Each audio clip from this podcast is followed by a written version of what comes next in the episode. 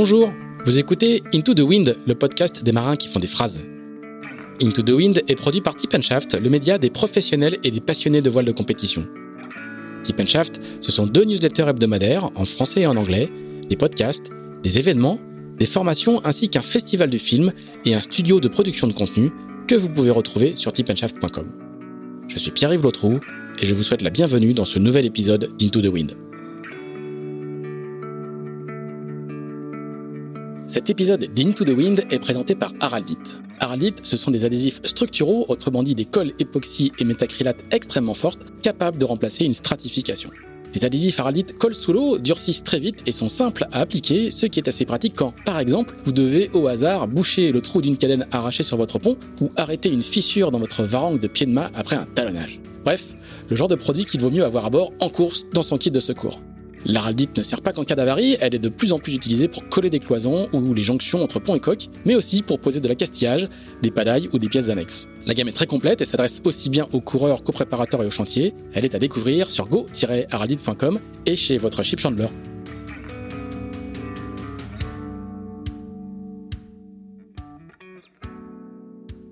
Bonjour Miranda Meron.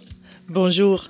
Eh ben, je ne dis pas merci de nous recevoir parce que nous ne sommes pas euh, chez toi dans le Cotentin, à Barneville, Carteret, où nous étions il y a quelques quelques jours pour euh, enregistrer le podcast avec euh, Alvar Nabir. Nous sommes à Lorient et tu es venu nous voir puisque vous travaillez sur un, projet de catamaran pour la route du Rhum d'Alvard. On en a parlé dans le précédent épisode d'Into the Wind. Donc, tu as eu la gentillesse de venir jusqu'à nous et de venir nous voir dans nos, dans nos locaux. Miranda, on va parler de ta, de ta carrière. On va parler d'Angleterre beaucoup puisque tu es, tu es anglaise et que tu n'as pas le parcours habituel des marins français, et c'est très bien. Est-ce que tu peux nous dire un petit peu, euh, euh, on va parler de ton Vendée Globe évidemment, mais justement on est presque, euh, on n'est pas loin d'être, on est un peu plus d'un an jour pour jour du départ du Vendée Globe. Eh ben, quand on a fait le Vendée Globe, tu ne cours pas la Tronade Jacques Vabre qui, qui est en cours en ce moment. Est-ce que tu peux nous dire ce qui reste un an après, quand on a fait le Vendée Globe, quand on est un, je sais pas, une Vendée Globiste, je sais pas comment comment on dit, enfin en tout cas, quand on est quelqu'un qui a fini le Vendée Globe, Qu'est-ce qui reste euh, un an après? Est-ce qu'il y a encore plein de souvenirs? Est-ce que ça, est-ce que ça s'étiole petit à petit? Est-ce que on y pense tous les jours? Euh, Qu'est-ce que c'est qu'une Vendée Globiste un an après? Alors, je ne peux pas parler pour les autres, mais on est à plus d'un an du départ du Vendée Globe et je me rends toujours pas compte que j'ai fait le Vendée Globe. Donc intellectuellement, je sais très bien que je l'ai fait et si je me si je creuse dans mon cerveau, j'ai des super souvenirs d'une aventure et d'une course absolument extraordinaire. Mais au quotidien, euh, je n'y pense pas et j'ai vraiment du mal euh, à imaginer que j'ai fait le Vendée Globe parce que c'est c'est une course tellement grande, c'est quelque chose de tellement énorme euh, que c'est quelque chose que font les autres. Donc, je ne sais pas. pour moi, c'est je n'ai pas encore assumé ni assimilé le Vendée Globe. Ah Peut-être que ça viendra un jour. Donc du coup, il faut que c'est les gens comme moi qui de l'extérieur te posent des questions dessus, qui, qui te font comprendre que tu l'as fait. Tout à fait. Mais tu regardes des souvenirs quand même. Il y a des bribes de, il y a des bribes de sensations, il y a des bribes de, je sais pas, des lumières, des, des choses qui, qui reviennent, qui t'habitent un peu quand même? Oh oui, euh, euh, déjà, euh, bon, maintenant, quand on parle de Vendée Globe, je pense à mon Vendée Globe.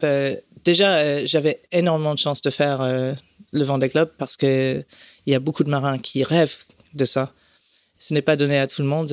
Alvard s'est démené, après, a fait un pari fou euh, d'essayer de m'aligner sur le départ du Vendée Globe. Nos sponsors euh, Campagne de France ont suivi, mais c'était plutôt budget classe 40 euh, que 60 pieds. On a eu un petit complément de budget avec Région Normandie et Département de la Manche, mais c'était vraiment minime et énormément de travail. Et finalement, on a réussi. Non seulement j'étais sur la ligne de départ du Vendée Globe, sur un bateau bien préparé, simple, un vieux bateau, mais un bateau fiable, bien construit. Et je suis arrivé 101 jours euh, plus tard euh, au Sable d'Olonne.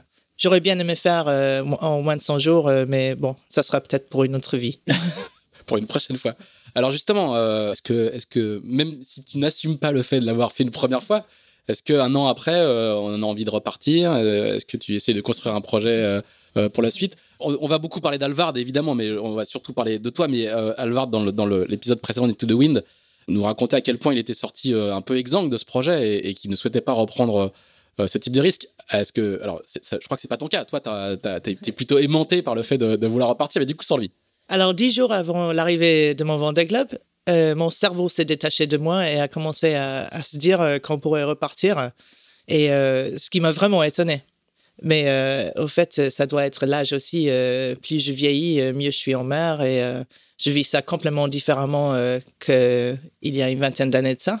L'endurance est meilleure avec l'âge. Et puis, on sait qu'il faut prendre plaisir parce que sinon, ça vaut vraiment pas la peine. Donc, beaucoup plus zen. je me suis éclaté la plupart du temps. J'ai certainement eu peur par moment. Et donc, oui, j'aimerais bien repartir. Euh, par contre, il faut que je trouve des nouveaux partenaires. C'est vrai que Alvard euh, ne sera pas euh, avec moi sur, un projet futur parce que ça l'a épuisé. Et puis maintenant, il faut qu'il fasse ses propres projets. Il a vraiment mérité de prendre du temps pour lui. Et donc, pour chercher les partenaires, ce n'est pas si simple que ça. Il faut un réseau. Je n'ai pas vraiment de réseau. Je vais, mais j'essaye de trouver soit pour le Vendée Globe, ou pour euh, la course autour du monde en classe 40, euh, The Race Around, parce que ce sont des bateaux aussi très intéressants. C'est une flotte que je connais bien, un support que je connais bien. Euh, j'ai quand même couru 12 ans en classe 40, beaucoup avec Alvard. on va y revenir. Hein. Et ce sont des super bateaux, il y a un super niveau dans la flotte, et ça coûte un petit peu moins cher qu'un IMOCA. Tu disais que, que 10 jours avant le départ, ton, ton cerveau s'est détaché de ton corps. Euh, dix jours avant l'arrivée. Avant l'arrivée, pardon. Ouais. Dix jours avant l'arrivée. Donc ça veut dire quoi? Ça veut dire que ton corps te disait ça suffit, euh, plus jamais ça, euh, c'est trop dur. Et ton cerveau disait mais si c'est pas mal. Et, et, et, du coup, explique-nous ce, découplage qui fait que alors que ça, serait raisonnable de pas y retourner, tu as quand même envie d'y retourner. Mais bien sûr, ça serait raisonnable de pas y retourner. et je, me rappelle d'avoir dit à un moment, ça, je suis, ça fait quatre fois que je suis allé dans le sud en course, donc je connais un petit peu ce qui peut se passer. Et puis, je me, je me rappelle, et je l'ai dit publiquement euh, sur une vidéo, euh, que bon, ça fait quatre fois maintenant, euh, peut-être que ça suffit. Et donc, j'étais vraiment étonné de, que je commençais à penser à repartir. Mais et, en plus, la météo, elle était même pas bonne à ce moment-là. Donc, apparemment, c'est une envie. peut-être c'est une addiction. ça t'a surpris toi-même que tu aies envie d'y retourner? Ah oui, complètement. Je m'attendais pas du tout à ce que je commence à cogiter à ça. Bon. Alors, on va, on, va justement faire le, fameux flashback euh, qu'on fait toujours dans, Into the Wind. On va revenir sur des globes à la fin de l'épisode. Et on va repartir, alors, en Angleterre, avec, je crois, si j'ai bien compris, un, père, des parents en tout cas, qui font du bateau. Et c'est là que la, petite graine euh, est posée. Est-ce que tu peux nous, raconter, nous, expliquer à partir de quand la petite Miranda et à quel âge comment elle commence à faire du bateau et c'est quoi le, point de départ de ton histoire de marin? Alors, le point de départ de mon histoire de marin, c'est grâce à mon père, qui, était, euh, qui faisait beaucoup de dériveurs et qui était capitaine de l'équipe euh, de l'université d'Oxford. Et euh, quand j'étais quand j'étais jeune, on habitait de l'âge de 4 ans, de mes 4 ans à 6 ans au sud de Paris. Et donc, ma première. T'as habité en France T'as as grandi en France au départ Non, j'ai grandi en France, au Canada, à Porto Rico. Et bah, je vous raconterai. Parce que c'est vrai que les années passées à naviguer en dériveur sont très formateurs. Et euh, j'ai donc j'ai commencé à naviguer sur la Seine. D'accord. En optimiste à l'âge de 5 ans. Et je me rappelle qu'il y avait des péniches qui sillonnaient la Seine et que j'avais très peur parce que je pensais que si je chavirais, que j'allais mourir. Bon, j'ai chaviré la première fois et je ne suis pas morte. Donc c'est là où j'ai commencé la voile, en France au fait. Et après, quand j'avais 6 ans, on est allé habiter au Canada. Et mon père, il avait amené son vieux International 14, qui à l'époque était construit en bois. C'est pas comme les, euh, les bêtes incroyables euh, qui existent maintenant dans la classe. Et parce que j'étais euh, gamine et toute légère, quand il n'y avait pas beaucoup de vent, j'étais son équipier, équipière. Et donc, quand il n'y avait pas beaucoup de vent, on gagnait souvent les régates en International 14 alors que j'avais 7-8 ans. Et c'était d'une part parce que mon père lui-même a appris à naviguer sur la Tamise où il y a très peu de vent souvent et que c'est très, c'est très aléatoire. Donc, il est très, très fort euh, dans le petit temps. Et moi, parce que je pesais pas très lourd. Donc, euh, et pour envoyer le spi, c'est moi qui prenais la barre et c'est lui qui envoyait le spi. Et puis après, il reprenait la barre. Et euh, après, mes parents ont acheté un 39 pieds qui s'appelait, ou s'appelle toujours d'ailleurs, je crois, Manitou, qui avait gagné la Coupe du Canada. C'est bien ça? Le Canada Cup. Mm. C'est un match race entre les États-Unis et le Canada. D'accord. En 1969, l'année de ma naissance. Et donc, j'avais 8 ou 9 ans et ils ont acheté ce bateau-là. Et on faisait la course au large sur le lac Ontario. Et moi, j'avais le droit d'aller en tant que petite équipière. Et euh, c'était génial parce que J'étais si jeune que j'avais le droit de me coucher au coucher du soleil et je me levais à l'aube, pas comme les autres qui faisaient l'écart la nuit. Et euh, j'avais le droit de prendre euh, la barre euh, pour traverser la ligne d'arrivée. Donc, c'était vraiment, vraiment super. Parce qu'à l'époque, déjà, sur, ces, dans, sur les grands lacs américains, il y, avait, il y avait des courses au large qui duraient plusieurs jours. quoi. Plus le week-end. Le week-end. Ou, week-end. Aujourd'hui, moi, je connais un, petit, un tout petit peu la, la, Chicago Mackinac Race, qui, est une très très grande classique nord-américaine sur le lac, alors le lac de Chicago. Tu, tu veux m'aider? Euh, non, c'est pas. c'est un grand lac. Ah bah, le lac Michigan. Le lac Michigan. Oui, c'est le lac Michigan. Donc, dans, euh, les grands lacs nord-américains, il y, a des, il, y, avait déjà de la, de, la, course au large, quoi. Oui, oui, oui, tout à fait. Et euh, les, ce sont des grands lacs, donc. oui, oui, on, peut, faire. On peut, aller faire des centaines de milles, oui, tout à fait. Oui, Et aussi, c'est un peu imprévisible. De temps en temps, il y a des tempêtes et ça se lève très, très vite. Et ouais, il y a quelques tragédies aussi. Je me rappelle quand j'étais jeune, il y a des gens qui, ont disparu euh, pendant les courses. C'est, euh, c'est absolument assez tragique. Il y en a très peu, il y en a beaucoup moins maintenant parce que les gens sont beaucoup plus euh, au fait de ce qu'il faut faire au niveau sécurité personnelle. Et puis, quand j'avais 9 ans, mon père a pris un travail en Angleterre. Donc, nous, en famille, on a traversé l'Atlantique avec le bateau. Et ça, c'était super aventure parce qu'on est parti de, de Oakville, là où on habitait, sur le lac Ontario. On a pris euh, le canal des Erie Canal euh, jusqu'à New York, euh, la, rivière du Hudson, New York, parti comme les grandes traversées ouest-est, on a passé Ambrose. Ambrose Light, le phare qui, qui, qui, le départ des, records, de l'Atlantique. Oui, et qui existait à l'époque, qui n'est plus là. Maintenant, je pense que c'est juste une bouée. Alors, à peu près 19 jours plus tard, on est arrivé à Falmouth. Et ce qui est incroyable, c'est que euh, à l'époque, euh, les gens, ils oublient, mais il n'y avait pas de GPS, il n'y avait pas de communication satellite, euh, et ainsi de suite. Donc, tout se faisait, la navigation se faisait avec un sextant et les calculs. Donc, j'ai commencé à apprendre ça à côté de mon père, parce que c'est lui qui faisait la naf. Et on est arrivé à Falmouth. Et, puis, c'est que quand ma mère a appelé ses parents à Londres, du pub à Falmouth, pour leur dire qu'on était bien arrivé, que qui que ce soit savait qu'on était sain et sauf de l'autre côté de l'Atlantique. D'accord donc, première transat à 9 ans, quoi. Première transat à 9 ans, euh, et le lendemain, j'ai eu 10 ans. Et quand j'avais 10 ans, euh, alors euh, après cette année-là, mes parents ont voulu faire le Fastnet et divers autres courses rock. Et donc, le bateau était à Cowes. Et moi, je me promenais sur le ponton avec mon petit gilet gilet de sauvetage orange en mousse. Et il y avait un bateau magnifique au bout d'un ponton qui s'appelait Kialoa. Et je suis allée voir et j'ai demandé si je pouvais monter à bord, visiter le bateau. Et euh, justement, on m'a fait visiter le bateau. Donc, a priori, mon intérêt dans, euh, dans la voile et la course au large a commencé assez jeune parce que je me rappelle très bien de cette journée-là.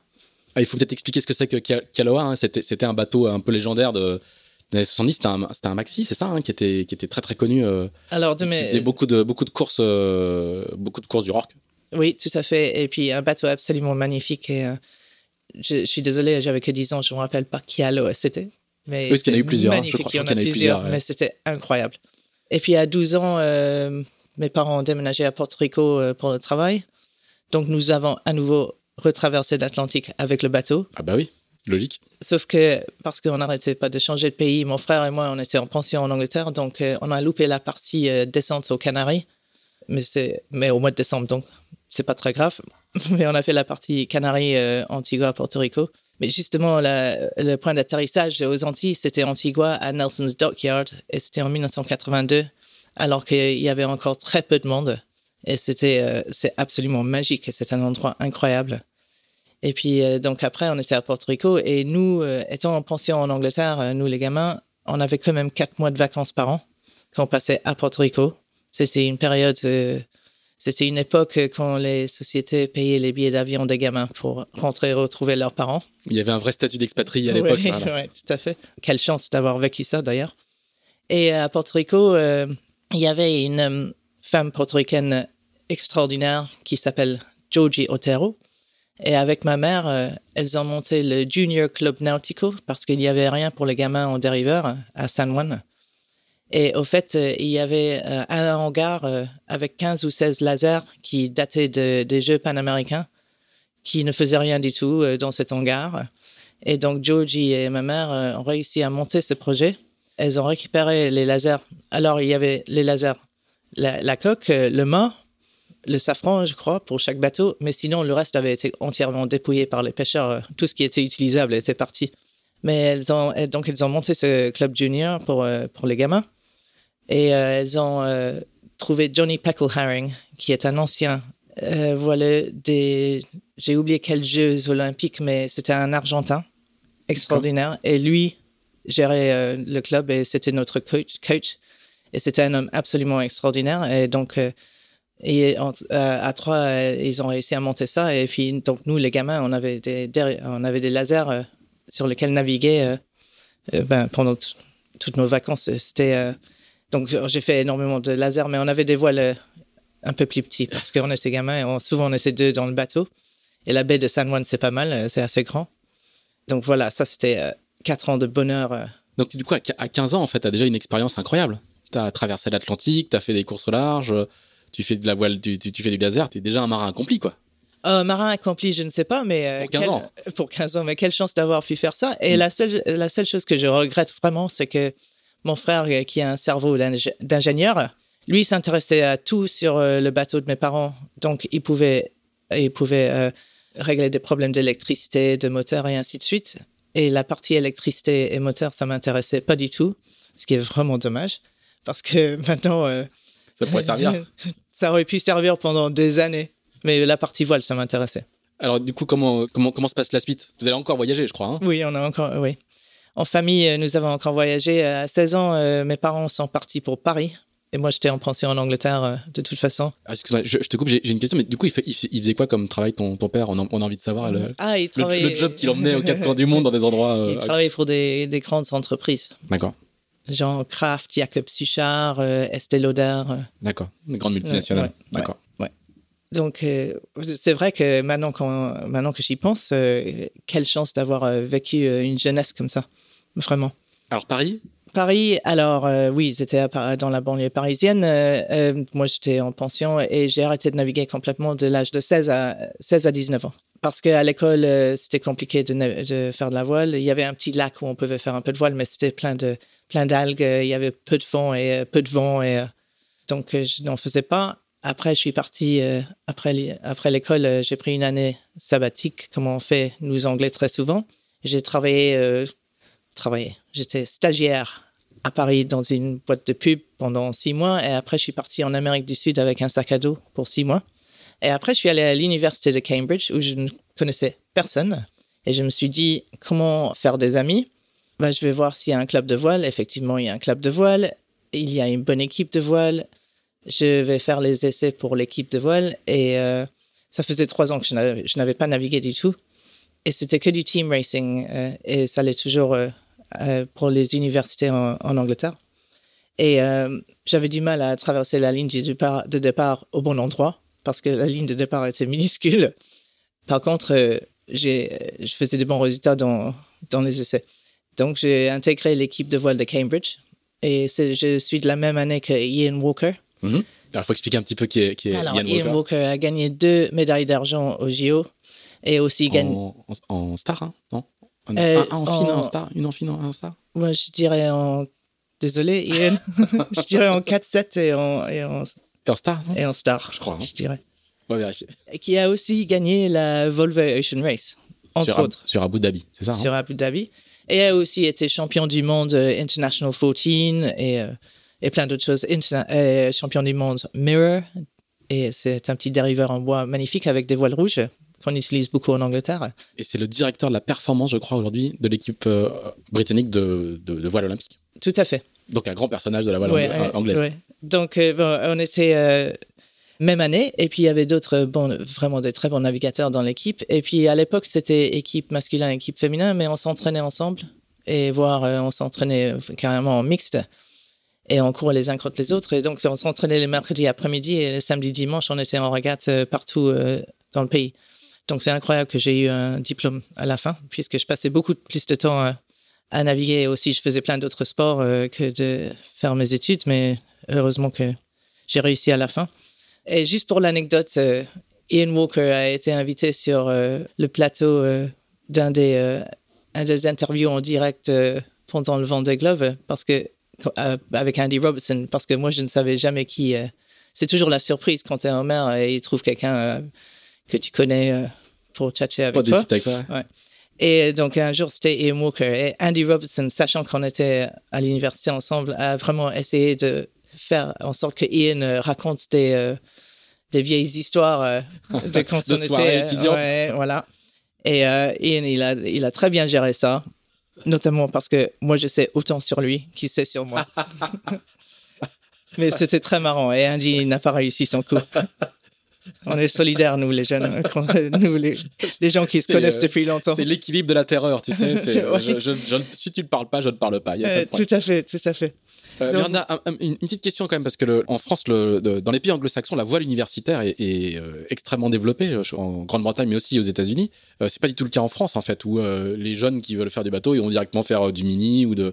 La voile universitaire est, est- est beaucoup moins développée. Le sport universitaire en général, d'ailleurs, est moins développé que, que dans ces pays. Qu'est- Qu'est-ce que ça représente dans un pays comme la Grande-Bretagne? Alors, Cambridge, c'est une, grande université, très prestigieuse. hein. C'est comme une grande école à, la française, entre guillemets. Qu'est-ce que ça représente la, voile dans ces, univers-là? Chaque université euh, a des équipes dans tous les domaines de sport. Et euh, la voile, c'est assez important parce que, à part ceux qui sont vraiment dans euh, l'olympisme ou qui sont dans l'équipe espoir, il n'y a pas beaucoup de. Y a, si, il y a énormément d'activités, il y a énormément de clubs de voile, de dériveurs, il y a des lacs un peu partout, des rivières. euh, on a pas mal de côtes aussi, évidemment, étant une, île, plusieurs îles d'ailleurs. Donc, il y a vraiment beaucoup d'activités de dériveurs, hein, beaucoup plus qu'on en pense. Et puis, c'est euh, vraiment un bon endroit où, euh, où bien se roder pour, si on veut continuer avec ça. Et à l'université, tu tu disais que c'était du team racing, donc c'est de, la- c'est de la course en équipe, c'est-à-dire qu'il n'y a pas d'individualité qui émerge, c'est euh, c'est l'équipe de Cambridge qui gagne en, en battant l'équipe d'Oxford, euh, au hasard, Tout à fait. euh, Alors, en, en- en- par le nombre de, de manches courues. Alors- comment, comment, comment ça fonctionne? Alors, en team racing, la plupart du temps, on est trois bateaux par équipe, avec deux personnes sur chaque bateau. Et le but est de finir avec un score qui gagne. Donc, ça veut dire, évidemment, si euh, on termine premier, deuxième et troisième sur six, euh, on est gagnant. Mais il y a- on peut être euh, premier, deuxième et sixième, je crois, et gagner aussi. Donc, et au fait, on a toujours toutes les possibilités de résultats écrits euh, sur euh, nos cirés Ah oui. ou sur la combinaison de sèche. Il fait froid l'hiver. hein. Pour savoir. euh, et puis, donc, c'est vraiment un jeu de jeu d'équipe. Et puis, tu peux te sacrifier, toi, ton bateau, pour faire en sorte qu'un de tes équipiers, un, un autre bateau, euh, fasse un super résultat parce que ça va faire le score qu'il faut. Ouais. Donc, Ce c'est vraiment un jeu de communication et d'équipe. Ce qui, est- ce qui est interdit en, en- en course normale, entre guillemets, c'est-à-dire le jeu d'équipe, c'est-à-dire euh, je vais contrôler un bateau et, et l'empêcher de passer à la bouée pour que tu puisses euh, gagner. Là, c'est autorisé et, et encore, Voilà. ça, ça fait partie de la stratégie. quoi. Tout à fait. Euh, C'est autorisé et c'est c'est comme ça que tu gagnes. D'accord. Et dans, et dans cette voile universitaire, est-ce que c'est le, c'est le creuset de, de beaucoup de marins euh, anglais euh, viennent de cette filière-là et pour faire carrière comme Ian Walker ou, ou c'est, c'est, c'est un, un univers qui vit un peu à part? Je crois que c'est un univers qui vit un peu à part parce que vraiment, il n'y a, a pas beaucoup de marins qui font de grandes carrières finalement. Com- Combien de. Oui. Par rapport aux gens qui. euh, bah, Des carrières olympiques quand même. Il y a, il y a quand même des. Alors, euh, je pense que pour la plupart euh, des. Pour la- les carrières olympiques, je pense que c'est la plupart, ça vient de- des clubs. Qui, si quelqu'un est bon, euh, tout le monde le, le voit. Et puis, euh, il finit euh, dans l'équipe euh, junior ou elle finit dans l'équipe junior. Et c'est comme ça que, normalement, c'est comme ça qu'on va vers l'olympisme. Hmm, c'est la filière, c'est pas la filière universitaire, c'est la filière club qui, qui détecte les talents de, de demain. Oui. D'accord. Alors que je pense qu'aux États-Unis, c'est beaucoup plus la filière universitaire. D'accord. Comme au basket ou, euh, ou au football, Ouais, quoi. ouais. D'accord. Alors, du coup, après ces années d'université, Alors, euh, où est-ce que je suis allé après ça Ah oui, Euh, je voulais partir naviguer. Mon père a dit non, parce que j'avais quelques dettes à payer quand même. Et il a dit euh, il faut avoir une deuxième carrière, parce qu'on ne sait jamais ce qui va se passer euh, dans la voile si on est blessé ou, euh, ou si on trouve pas de travail, tout simplement. Il faut savoir faire autre chose. parce que du coup, tu penses à une carrière dans la voile? Oui, mais je ne savais pas vraiment comment entrer parce que, je- parce que comme, euh, ben, comme tu vois, j'ai suivi aucune filière et euh, j'appartenais à aucun club. euh, et euh, donc, euh, je suis d'accord avec mon père euh, et c'est c'est ce que je dis maintenant à tout le monde qui demande oh, je, Moi, j'ai envie de faire une carrière dans la voile et je dis euh, fais quelque chose d'autre euh, avant ou euh, en même temps parce que il faut pouvoir gagner sa vie euh, quoi qu'il arrive. Donc, euh, puisque j'avais fait un stage dans la pub quand j'avais 18 ans, euh, je suis parti à Tokyo et j'ai postulé euh, dans une grosse boîte de pub et je suis allé travailler dans la pub pendant 4 ans. D'accord. Dans 3 ans à Tokyo, 6 mois à Sydney et cinq mois à Paris. Et là, j'ai craqué et je suis parti. Par contre, au Japon, j'ai navigué. Alors, c'était un moment, à l'époque, il n'y avait pas encore énormément d'activités de voile, mais il y avait une flotte de International 14. Et mon père qui travaillait au Japon. C'est comme ça que j'ai atterri au Japon parce que c'est un pays qui m'intéressait mes parents sont allés travailler là-bas. Et il a acheté un International 14 d'occasion et on a couru ensemble et euh, je crois qu'en 92, 93, euh, on a gagné le championnat national du Japon en International 14. D'accord. Et je peux dire que les Japonais, ils n'étaient pas contents du tout. Mais au fait, on a gagné parce que le premier jour, il y avait énormément de vent et le vent avait changé de direction et à la bouée au vent. À l'époque, c'était des parcours de triangle euh, olympiques, pas comme maintenant où c'est euh, des bananes. Des bananes. Et euh, nous, on avait vu que le vent avait changé, donc on n'a pas envoyé le SPI, puisqu'on estimait qu'on allait chavirer. Et tous les autres, ils ont envoyé le SPI et ils ont chaviré. Et donc ça, c'était facile à gagner la première journée. Deuxième journée, il n'y avait pas de vent du tout. Et mon père étant un, star de la voile de tout petit temps dans des conditions très aléatoires, ben, on a regagné. Et le troisième jour, euh, c'était des conditions euh, assez euh, ben, normales, quoi. Et on était très moyen en résultat aussi, mais on avait fait assez pour gagner le championnat du Japon. championnat national du Japon. Et pourquoi ils n'étaient pas contents? Parce que c'était les étrangers qui gagnaient le. Oui. mais bon, c'est comme ça. Et, mais on s'est éclaté. et j'ai navigué aussi sur un, sur un 39 un 39 pieds japonais avec un équipage japonais et on est allé au Kenwood Cup à Hawaï avec le bateau. Et euh, finalement, je n'ai pas navigué avec eux parce que, en arrivant à Hawaï, toute l'équipe japonaise a été virée parce que euh, pour les remplacer avec des stars euh, du coin. D'accord. Et moi, je n'étais pas d'accord. Et puis, j'ai dit que je n'étais pas d'accord, donc je me suis fait virer aussi. Et finalement, donc, finalement, j'ai fait le Kenwood Cup sur un, sled qui s'appelle Hokulele. Et on a gagné. Et puis, c'était super. Donc voilà, quelques. Ça fait, un beau convoyage quand même, parce que d'aller du Japon à, Hawaï, il y a un peu de mille quand même. Non, je pense qu'il a mis sur un cargo. Ah oui, d'accord, ok. Donc, euh, donc voilà. Donc, euh, en attendant, je travaillais dans la pub et normalement, je devais, euh, normalement, j'avais pas le droit à prendre trois semaines de vacances pour aller m'amuser à Hawaï, mais j'avais demandé des vacances pas payées et puis ils ont accepté, ce qui est incroyable parce que au Japon, tu n'as vraiment pas beaucoup de vacances au début de ta carrière. Tu commences avec 12 jours la première année, 13 la deuxième, 14 la troisième, et ainsi de suite. Donc, donc il faut Un jour de congé supplémentaire par année de travail, quoi. oui, oui. C'était ça à l'époque. Donc, euh, j'ai adoré le Japon. Donc, euh, j'ai navigué pas mal, et puis il y avait. Le Japon, c'est extraordinaire. Euh, il y a des montagnes, il y a de la neige l'hiver, il y a de, la glace, l'escalade de glace. Il y a plein de choses à faire. Là, du coup, on est dans les années 80, on est au début des années 90, c'est ça hein? Voilà, tout à fait. Et, le Japon, c'est déjà bien ouvert. Il s'est ouvert dans les années 80 à beaucoup d'entreprises euh, étrangères. Mais c'est pas non plus. Euh, ça reste un pays qui accueille peu, relativement peu d'étrangers euh, quand même. Et du coup, c'est quoi la vie d'une jeune femme justement qui fait du sport au Japon dans, dans, dans ces années-là? Bah Alors, ça se passait super bien parce que, au fait, je travaille dans une société, certes américaine à l'époque. Maintenant, elle est, je pense qu'elle est anglaise maintenant, où on était 270 employés, dont 265 japonais. Donc déjà... Déjà, t'as appris le japonais. C'est là où j'ai vraiment appris à parler le japonais, que malheureusement j'ai oublié depuis. C'était euh, c'était très intéressant. Euh, et euh, il y avait la raison que je faisais autant de sport au Japon, c'est qu'il y avait un club, the International Adventure Club, qui était peuplé de moitié japonais et moitié toutes les autres nationalités qui habitaient à Tokyo.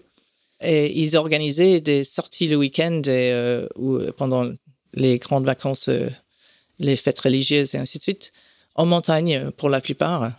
Donc on faisait des, on faisait des, des, aventures extraordinaires euh, en montagne, des randonnées de ski euh, au printemps, euh, aller jusqu'en haut du mont Fuji à 5 heures du matin quand c'est glacé avec les crampons et puis vers 11 heures du matin ça devient de la neige de printemps. donc faire une descente de Fuji le samedi puis aller faire du International 14 dans la baie de Enoshima le dimanche, c'est pas mal quand même. Et puis, mais ce club-là, ils organisaient énormément de choses en montagne et puis des balades extraordinaires. Euh, et euh, un peu de temps en temps. Euh, bah, à l'époque, c'était avant le téléphone portable, c'était avant mmh. le email. Donc, il fallait envoyer il fallait, oui, il fallait envoyer un fax pour dire, OK, nous, euh, on part euh, dans euh, sur telle montagne tel jour, et si on n'est pas de retour le lundi matin, il faut avertir les secours. Et c'est comme ça que ça marchait. Mais donc, moi, je partais donc le vendredi, j'amenais mon sac à dos avec mes, mon piolet ou mes skis de rando dessus au bureau. Je partais, le vendredi, je partais le vendredi soir avec le groupe avec qui je partais en montagne. Et je revenais le lundi matin. Et touche vite fait et puis euh, déposer euh, sac à dos caché sous le bureau et puis euh, voilà donc et puis aussi bah, c'était c'était une période où il y avait énormément d'activités au Japon encore c'était un peu avant la crise donc on s'amusait bien il y, a, il y a beaucoup d'activités de, de bateaux à voile, il y avait beaucoup de coureurs. Il y a, il y a, il y a peu de coureurs japonais. On, en, on, on connaît, on connaît ceux qui viennent en France, mais euh, c'était pas à l'époque une activité très, très développée. À l'époque, c'était pas du tout, euh, vraiment pas développé du tout. Mais depuis, ça l'est devenu. Mais c'est parce que euh. Avant ça, c'était euh, très très pénalisant fiscalement d'acheter un bateau, surtout ah, surtout un bateau habitable. Et puis ça venait de changer, donc ça a commencé petit à petit à souffrir. D'accord. Mais je ne suis pas retourné depuis longtemps. J'aimerais bien y aller pour voir euh, justement euh, comment ça s'est développé au Japon. Et puis, euh, il, y a toujours eu quelques coureurs japonais en solitaire. Oui, tout à fait. Certains qui ont fait le, qui ont, qui ont fait le BOC. Bah là, il y a Kojiro Shirashi ben, qui, qui, qui, a fait le dernier Vendée Globe et qui, qui est parti au Japon d'ailleurs avec son, avec son bateau et qui est en train de développer une petite filière en France pour euh, recruter des coureurs japonais pour faire du mini. Donc euh, ça, se, ça, se, développe progressivement. Oui, ouais, tout à fait. Et puis, euh, et puis Kojiro, il a dû raconter, je suis sûr que tout le monde est au courant de comment lui est arrivé dans la course au large aussi. c'est quand même, ce sont des, des, histoires extraordinaires. Alors, à partir de, à partir de quel moment tu, tu te dis, bon, c'est bon, la pub, ça va, maintenant, j'avais dit qu'un jour je ferais marin professionnel. À partir de quel moment la, dette envers tes parents est, réglée? Alors, j'avais réglé la dette depuis longtemps euh, et puis je classé dans la pub euh, au Japon. J'ai adoré, c'était très intéressant. Et en Australie, pareil.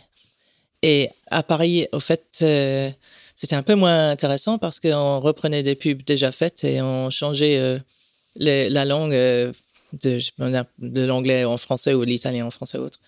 Je me suis dit qu'il était temps de partir naviguer. J'avais 26 ans. J'avais déjà fait 4 ans de carrière dans la pub. Et euh, c'était maintenant ou jamais. Euh, je suis partie en Italie parce que j'avais un copain italien à l'époque. Là, euh, je pense qu'en France, les femmes sont beaucoup mieux loties pour naviguer qu'en Italie. Bon, il y a longtemps de ça quand même, mais au fait, mais il y avait souvent des équipages féminins pour le Tour d'Italie, Giro d'Italia. Et donc, petit à petit, j'ai commencé à intégrer une équipe de filles pour faire ça. Et aussi, je voyageais avec mon copain qui est photographe dans la voile, mon ex-copain. Euh, et j'étais euh, sur. Euh, alors, c'est comme ça qu'on, à l'époque, commençait à, naviguer sur des bateaux. Il fallait arpenter les pontons et demander à tout le monde s'ils avaient besoin de quelqu'un pour telle régate ou autre régate. Et c'est comme ça que ça marchait. C'était avant les téléphones portables, c'était avant les réseaux sociaux.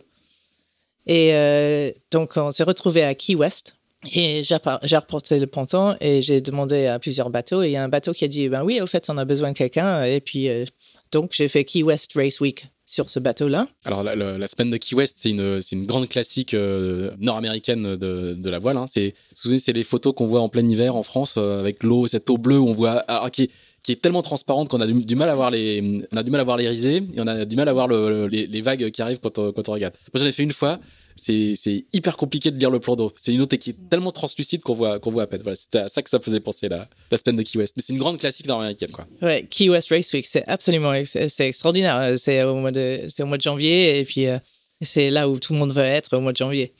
Donc, euh, moi, j'étais sur ce bateau Sheerness, euh, qui était un petit bateau de 40-41 pieds. Et on a gagné notre classe. Donc, le propriétaire m'a invité à revenir quelques semaines plus tard pour euh, SORC à Miami, Miami, et où on a regagné. Tu peux, tu peux prononcer en anglais. Hein. et donc, j'étais invité à faire euh, la saison aux Antilles, de mon billet d'avion payé maintenant. Et euh, de fil en aiguille, l'année d'après, je suis devenu boat captain pendant un petit moment pour ce bateau-là. Mais c'est surtout le soir après, après les régates qu'on va au beer tent, mhm. parce qu'à l'époque, ça servait de Facebook ou de réseau social pour trouver du travail.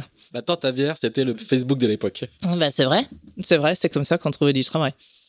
Là, j'ai rencontré euh, quelqu'un qui est devenu une bonne amie, c'est Lisa McDonald, mais qui était Lisa Charles à l'époque. Et euh, on est restés amis. Et puis, euh, un an plus tard, elle me dit Tu devrais venir en Angleterre faire un essai sur un, un catamaran, un maxi multicoque, équipage féminin, tentative, trophée Jules Verne. Et je dis Ah oui, bonne idée. Donc j'ai postulé. Tracy Edwards, la skipper, m'a dit. Expliquer un petit peu, euh, dire, qui c'est. Hein. Tracy Edwards, euh, qui était la skipper, euh, qui a monté le projet, était skipper d'un bateau qui s'appelait Maiden, qui s'appelle toujours Maiden d'ailleurs. C'est un projet qui est reparti avec d'autres buts que la course autour du monde. Et Tracy, après Maiden, était un succès dans dans la Whipred. Et puis d'ailleurs, il y a un film absolument superbe que que vous pourrez voir bientôt euh, sur Sailor, Exactement. je crois. Ça vaut... Merci, Miranda. Ça vaut vraiment le coup. C'est un film incroyable, Maiden. Donc, et, puis, euh, euh, on va juste expliquer. Elle, a fait, elle fait la Whitbread 89-90 avec un équipage entièrement féminin, et c'est le premier équipage féminin à faire le, à faire la course. Et ils ont des très bons résultats. Et donc du coup, on est, on est trois ans après. Donc elle est, elle est Tracy Edwards est auréolée de ce succès-là, quoi à l'époque, c'est une, personnalité de la voile euh, importante. Quoi. Euh, tout à fait. Et puis, il faut pas oublier qu'à l'époque, euh, quand elle au début, quand elle a essayé de monter son projet pour équipage entièrement féminin, personne ne voulait entendre parler de ça. Et puis, tout, le monde, tout le monde disait que c'était impossible et que les filles n'avaient absolument pas leur place sur les courses autour du monde. Il faut savoir que Tracy, elle avait déjà fait la Whipwreath en tant que cuistot sur un bateau d'hommes. Et je pense qu'elle, euh, bah, c'est un sacré caractère parce que je pense que ça n'a pas dû être facile tous les jours.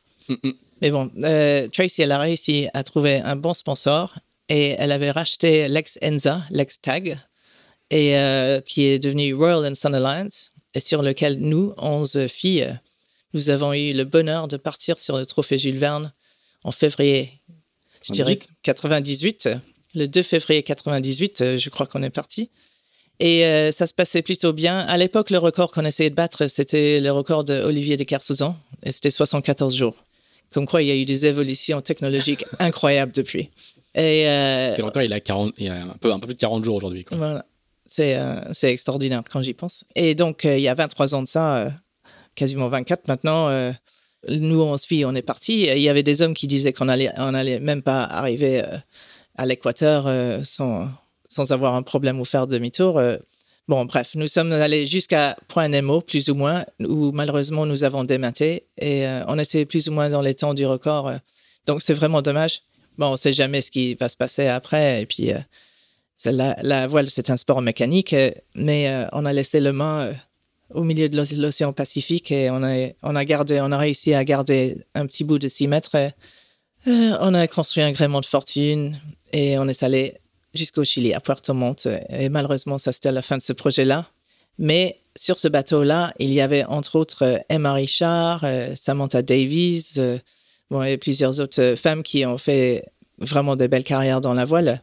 Donc, euh, ben, je remercie Tracy surtout de, m'avoir pris en tant qu'équipière parce que pour moi, je pense que ma, vraie carrière, elle a commencé là. Et, comment elle constitue son équipage? Parce que à l'époque, tu t'es une semi-pro des, circuits de propriétaires, quoi. Comment, le, c'est, euh, Liza McDonald qui te, recrute, mais du coup, l'équipage est composé comment euh, L'équipage de, Tracy euh, sur, sur ce catamaran, est, elle, prend des gens, enfin, il y a un processus de sélection assez sophistiqué ou elle prend, elle prend des gens par le bouche à oreille Comment, comment ça se passe? Entièrement bouche à oreille. Et après, la seule chose, c'est qu'à part être en forme et savoir bien naviguer, c'était surtout de s'entendre avec les autres et évidemment d'apporter quelque chose autre que juste savoir naviguer parce qu'il y a toutes les postes à bord euh, d'un bateau comme ça, euh, comme dans, surtout bateau qui fait de la course au large. Euh, il y a la partie électricité, motorisation ou système à bord, réparation de voile, le gréement et ainsi de suite. Donc, moi, au fait, mon poste, c'était la sécurité. D'accord. Mais, mais surtout, il fallait s'entendre avec les autres et bien intégrer l'équipe. Et Sam Davies, elle dira la même chose c'est vraiment la meilleure équipe avec qui j'ai jamais navigué de ma vie. On s'entendait super bien et ça marchait vraiment bien. Et c'est le départ pour euh, beaucoup de femmes marins anglaises, anglo-saxonnes. Il n'y a, a, pas de français d'abord. Je crois qu'il y, a, si, pas de français. Il y a, Frédéric, Brûlé, c'est ça exactement. Euh, mais c'est le, le point de départ de beaucoup de carrières, justement, pour, euh, Bah. pour une, une partie de- des femmes de l'équipage. Déjà, bah, il y en avait qui, Bah, Sam, qui. Sam, ben, pour Sam, oui. Et euh, Emma Richard, après, elle est partie. euh, elle a trouvé Pindar comme sponsor. Moi, j'ai couru avec elle euh, sur la Jacques Vabre en 99. Mais après, elle, est- elle a fait euh, euh, la course autour du monde. euh, L'ancienne BOC, ouais, ça s'appelait plus le BOC à l'époque, mais elle a fait une course autour Around du the monde en solitaire. euh, C'était ouais. Randall. hein. Around Alone, ouais. Mm. En 2000. Donc, euh, c'est- ce qui est génial. Et puis, donc, oui, ça, ça a vraiment lancé sa carrière. Euh, pour la plupart, euh, Sharon Ferris, qui est une néo-Z, elle a fait de la voile olympique, elle a fait des courses autour du monde en maxi-multi après. Adrienne Carolan, qui est australienne, Elle était navigatrice. c'est, elle est la navigatrice et c'est à ce jour la meilleure navigatrice au monde. Elle reste toujours. Et même, petit détail, elle, elle a été navigatrice, seule femme à bord d'un équipage masculin, je crois, sur une, sur, sur une ou plusieurs étapes de la Volvo. Sur, oui, tout à fait. Avec, euh, c'est les, avec Torben Gra- Grail, je, je crois. crois, je me souviens Ouais. plus. ouais. Mm. Bon, bref, elle a une carrière euh, incroyable. Et elle continue. Et oui, quasiment tout le monde a continué euh, d'une manière ou autre dans la voile. Et Tracy a remis à l'eau euh, Maiden. Elle a trouvé un bon sponsor. Et maintenant, le bateau, il est parti sur un tour du monde euh, pour faire la promotion de l'éducation des femmes dans les pays où les femmes n'ont pas ou peu d'accès à l'éducation. Et euh, je suis complètement pour. Comment ça s'enchaîne pour toi, du coup, après ce demi-tour du monde? Le point Nemo, hein, où, le, où le- le bateau des maths, le, il est connu maintenant avec le Vendée Globe, c'est l'endroit le plus éloigné de, de- de toute terre possible, donc c'est le meilleur endroit pour démater. c'est vraiment idéal. Comment, comment ça se passe pour toi? Comment ça s'enchaîne après cette, euh, cette euh, expérience fondatrice? Eh bien, c'est sûr que j'allais pas retourner à la pub.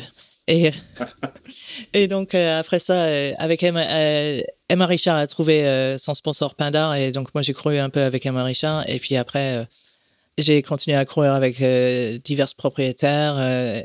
j'ai fait plein de courses un peu partout. Et je voulais monter mon propre projet Vendée Globe. Mais je n'ai pas. Tout de suite. oh, deux ou trois ans après. Ça, ça te, Ouais. ça te- t'avais déjà ça en tête, quoi. On est allé à l'arrivée euh, du Vendée Globe en 2000 peut-être. Mhm. Et euh, on a eu de la chance, on est allé sur l'eau, sur un bateau, euh, sur une vedette de la presse, Et quand tu dis on, c'est qui? Avec Emma Richard, euh, avec qui j'avais cru euh, la Jacques Vabre en 99. Et là, on est là pour l'arrivée de Bilou.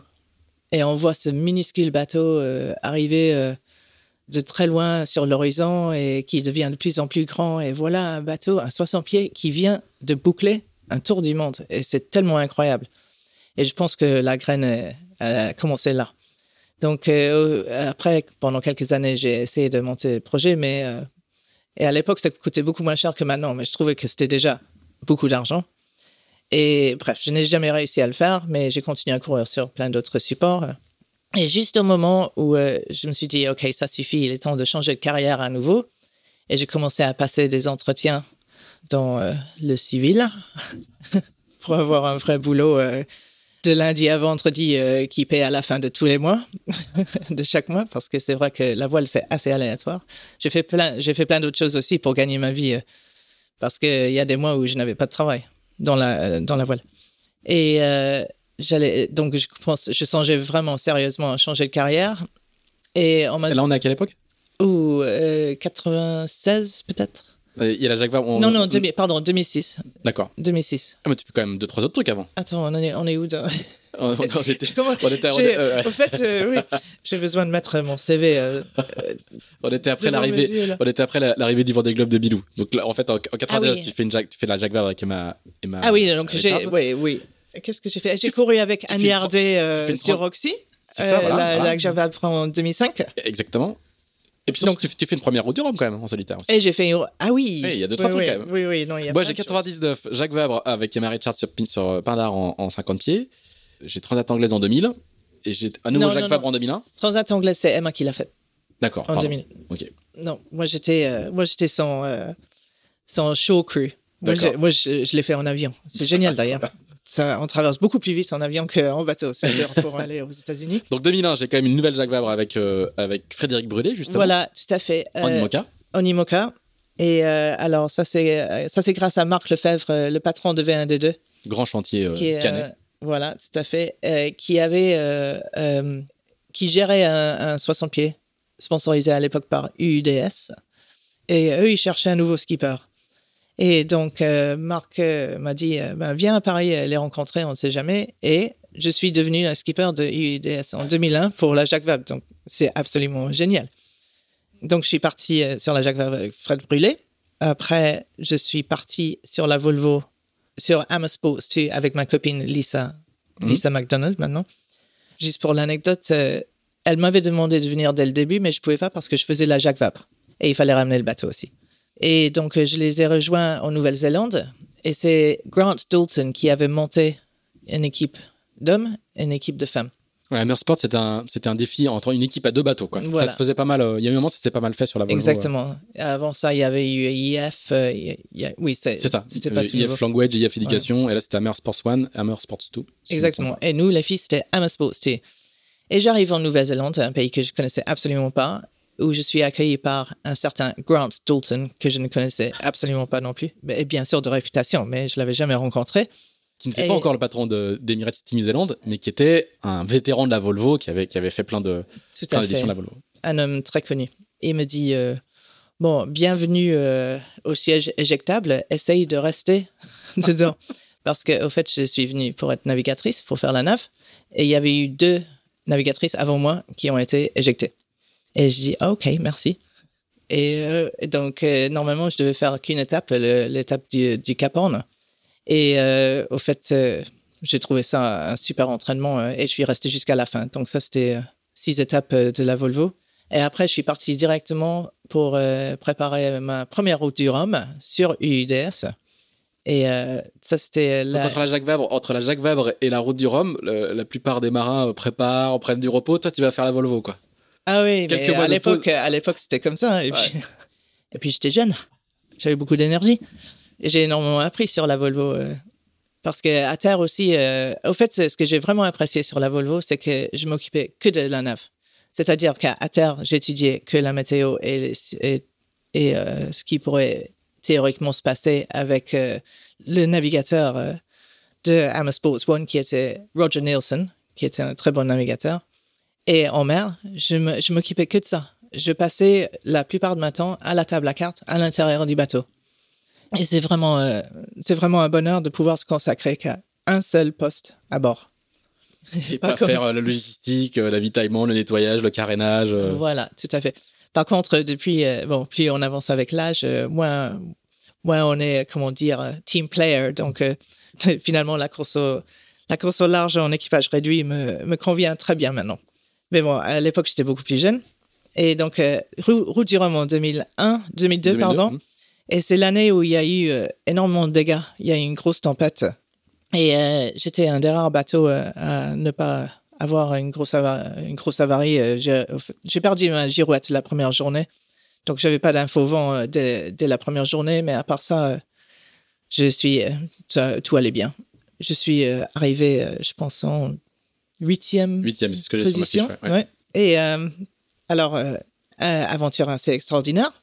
Mais ce qui était le plus incroyable, c'est que Mike Birch, quand il est arrivé le lendemain ou plus un peu après moi, j'ai pu prendre le petit déjeuner avec cette légende de la voile en Guadeloupe le lendemain, le lendemain de son arrivée. Et ça, c'était absolument extraordinaire. Je l'avais jamais rencontré jusque-là. Et incroyable, incroyable. On va juste rappeler, donc c'était le, premier vainqueur de la, de la Route du Rhum en 1978, sur le, ben le, fameux petit trimaran jaune. Exactement. Et c'est ta première expérience en solitaire Et c'était ma première expérience en solitaire.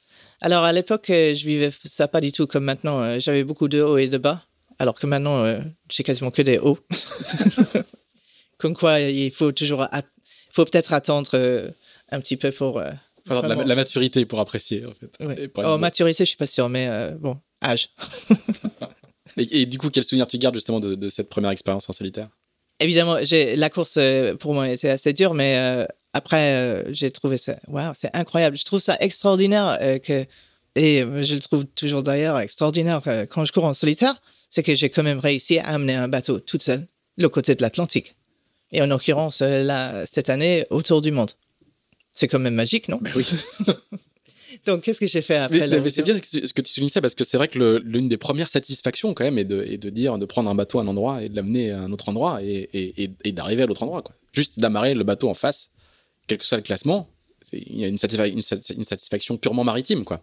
Et oui, et d'arriver sain et sauf et avec le bateau euh, qui, flotte, qui, flotte. toujours, qui a toujours une quille attachée, à main en l'air, c'est pas mal. Et comment ça s'enchaîne derrière plein il, y a, il, y a, toujours le, le Vendée Globe en ligne de mire. Oui, alors j'ai continué à chercher de l'argent pour le Vendée Globe, mais j'en ai.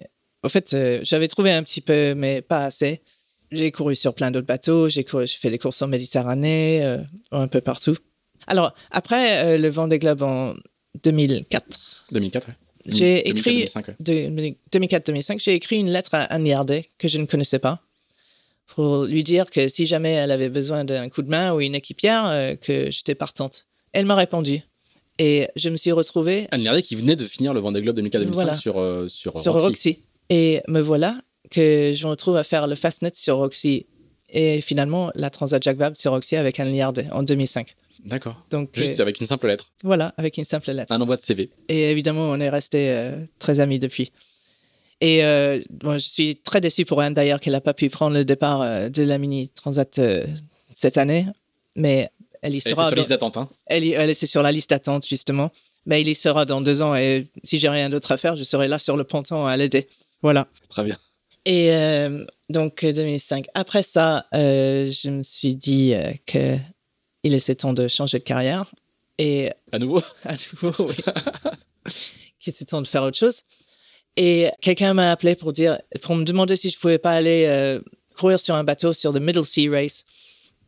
Juste au cas où s'il y avait du gros temps, parce que la personne qui était très expérimentée sur ce bateau-là ne pouvait pas y aller. Donc, je suis allé et on a eu Middle Sea Race de pétole complète, cinq jours pour faire euh, une course de 600 000. Mais j'ai. C'est Malte, hein, ça elle a eu lieu il y a, quelques semaines, hein, on rappelle juste. C'est une course qui part euh, de Malte et arriver à Malte, c'est autour de plusieurs îles euh, en Méditerranée, dans la Sicile. l'Etna, plusieurs volcans. c'est c'est assez spectaculaire. Ça vaut le coup de le faire. Et donc, pas de gros temps du tout. Donc, ils avaient vraiment pas besoin de moi à bord. Par contre, j'ai beaucoup discuté avec le propriétaire, un certain Peter Harding, et qui m'a appelé quelques jours plus tard. C'était, euh, au fait, c'était juste avant la parce que je me rappelle, je suis allé sur, euh, je suis allé direct à Saint-Malo après pour euh, dire au revoir sur le quai à, à qui partait sur la route du Rhum. Il me dit, est-ce qu'on peut déjeuner la semaine prochaine? Parce que finalement, je pense que bah, tu as beaucoup parlé de la course la course en équipage réduit, la course au large en équipage réduit. Et puis, ça me tente vraiment parce que là, on est 12 à bord et euh, vraiment, euh, j'aimerais bien tenter quelque chose d'autre. Et euh, je dis oui. Donc le... Ce qui est rare pour, les pour un propriétaire. Hein. À l'époque, c'était assez rare. Et donc, la semaine d'après, je, suis allé, je suis allé rencontrer Peter pour le déjeuner, et puis on a discuté de ça, et c'était juste au tout début de la classe 40. Et on a parlé de plusieurs euh, projets différents, bateaux différents, euh, de courses différentes. Et euh, finalement, il a dit ben, on va construire une classe 40. Et on l'a construit en Afrique du Sud. D'accord. C'était le numéro 37, 40 degrees. Donc j'ai couru quelques années avec Peter. Et il m'a prêté le bateau pour la Transat anglaise en 2008. Mm-hmm. Et ce qui est très gentil de sa part. Et puis après, on est revenu avec sur la Transat Québec Saint-Malo. bon, bref, c'était le début de ma longue carrière euh, en classe 40. Et, euh, on, est au tout début de la classe 40, hein? En 2007, 2006, c'est la première route du Rhum de, de Voilà, 2006, c'était la première route du Rhum. Et le premier Pogo 1, euh, c'est vraiment le, le, tout, tout début, quoi. Voilà, exactement. Et, on, et justement, notre discussion a eu lieu juste après le départ de la route du Rhum en 2006. Donc, en 2007, on a construit le bateau en Afrique du Sud. Alors, tu vas, tu vas embrasser la classe 40, enfin, tu vas plonger, plonger dedans et, et, rester de, de longues années. Qu'est-ce qui te plaît, toi, quand tu arrives tu as fait la Volvo, tu as fait l'IMOCA, qu'est-ce qui te... Aujourd'hui, il y a plein de coureurs qui vont, plein de figaristes qui vont en classe 40, plein de gens qui disent bon bah l'IMOCA c'est trop cher, je vais faire du classe 40. Les bateaux sont très modernes, vont, très vite, euh, ça se professionnalise beaucoup, mais à l'époque euh, c'est pas euh, c'est pas forcément c'est pas une promotion quoi d'aller d'aller faire du classe 40 quand on a eu la, la carrière que tu as. Qu'est-ce qui te plaît toi justement dans, cette dans cette classe à ce moment à ce moment-là? À l'époque, juste un côté pragmatique, j'avais besoin de travailler. C'était un beau, c'était vraiment un beau projet.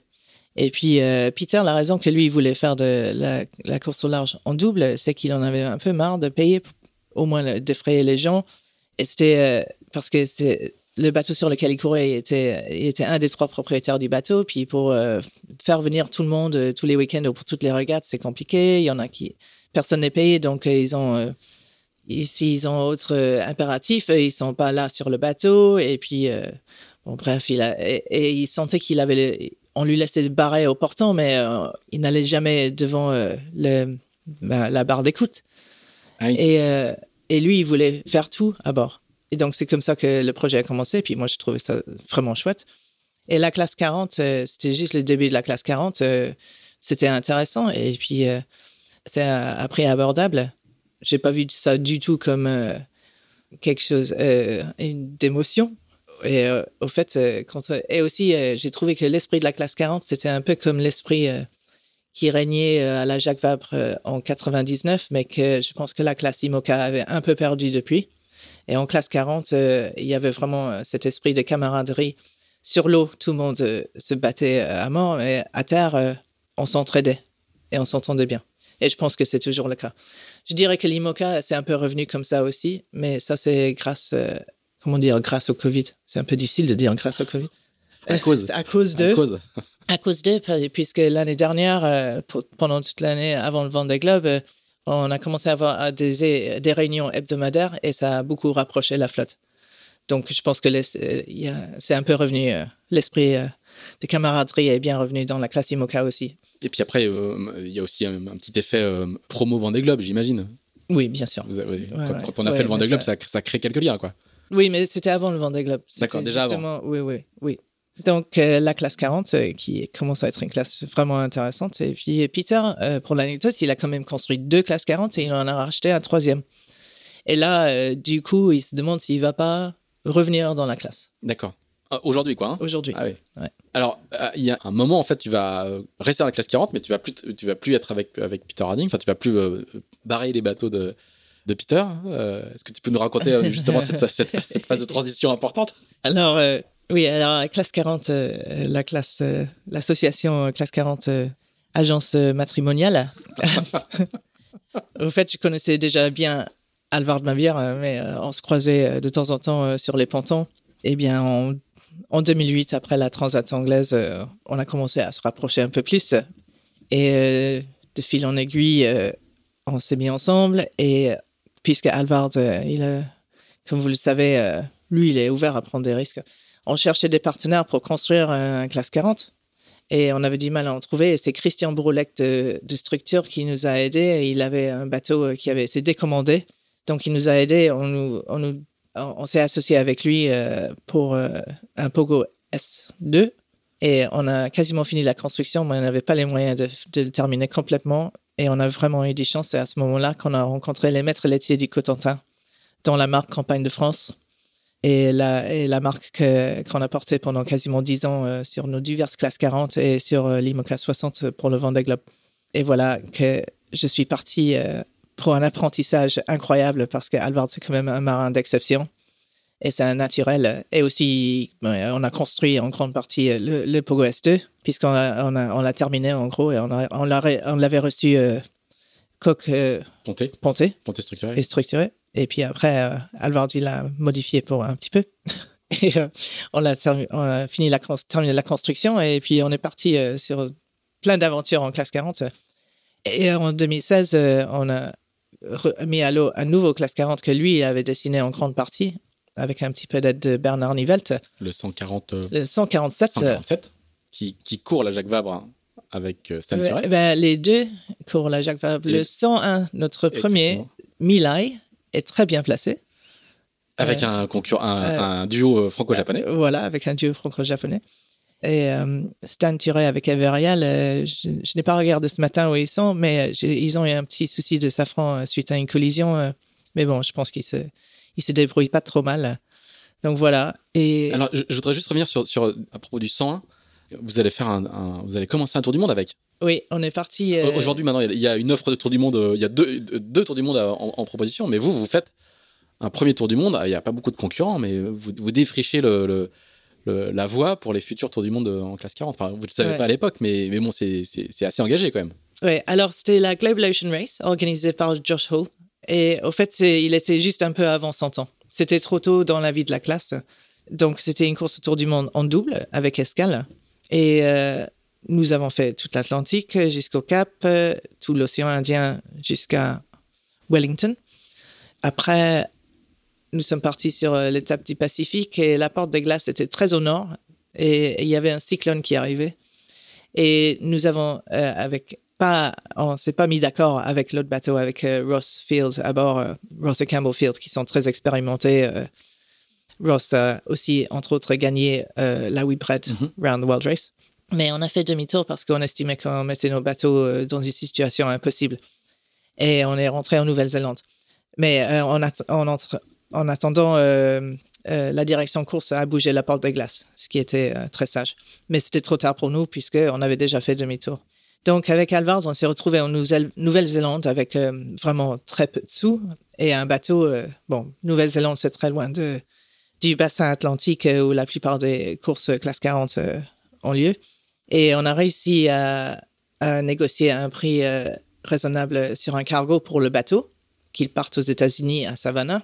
Et au dernier moment, il y a une cabine qui s'est libérée parce qu'il y a peu de gens qui le sachent, mais il y a quelques places pour des passagers sur les cargos ou sur certains cargos. Et c'était incroyable parce qu'on était épuisés, on avait vraiment très peu de moyens. Et là, on avait trois semaines sur un cargo où on savait où on dormait, à quelle heure étaient les repas, et euh, c'était vraiment super. Et on a, on a fait Canal de Panama sur la passerelle d'un cargo euh, sans aucune responsabilité. Et puis, euh, ça, c'est assez extraordinaire aussi. Et dans un lit qui ne bouge pas trop, un, petit, un tout petit peu, c'est du mauvais temps, mais en tout cas chaud, sec. Voilà, voilà. Ça changeait, quoi. Voilà, mini salle de gym, mini piscine. Donc, c'est un bac à, bac à eau de mer qui fait 3 mètres par 4. Il y a, y a de quoi, il y a des choses à faire sur un cargo. Et nous sommes arrivés à Savannah et on a rematé le bateau et on, on a rejoint la flotte euh, classe 40 euh, à Charleston pour l'Atlantic Cup. il y avait une belle flotte cette année-là. Après, nous, sommes allés à Québec pour le départ de la Transat Québec-Saint-Malo. Et nous avons, quand on a couru, on a couru la Transat Québec-Saint-Malo avec Christian Bourlac, donc parce qu'il il, s'était associé au départ avec nous. Euh, on avait racheté ses parts depuis, mais c'était la moindre des choses. Et donc, Alvaro, Christian et moi avons gagné la Transat Québec-Saint-Malo en 2012. Et donc, quand on est allé voir euh, les maîtres laitiers après ça, pour voir s'ils voulaient continuer, ils ont dit oui. Et ils ont mis le budget correct pour un projet classe 40 après. Et donc, euh, voilà comment on est parti sur cette aventure-là. Et, euh, Alors, du coup, tu vas faire la route du Rhum Tu vas faire une nouvelle route du Rhum J'ai eu de la chance. J'ai fait la, oui, j'ai eu, le, le 101 pour la route du Rhum en 2014.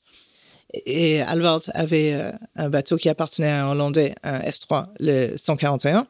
Et euh, c'est la première et seule fois de ma vie que j'ai réussi à battre Alvard sur l'eau. Et euh, j'ai fini sixième. Ben oui, c'est ce que je vais dire. T'as pas battu que Alvard, parce que tu fais une, super route du Rhum. J'ai fait une super route du Rhum. Ouais. C'est une course dont je suis très fier. Avec ça, entre la route du Rhum en 2014 et le Vendée Globe sont les... et la, la Transat Québec-Saint-Malo en 2012.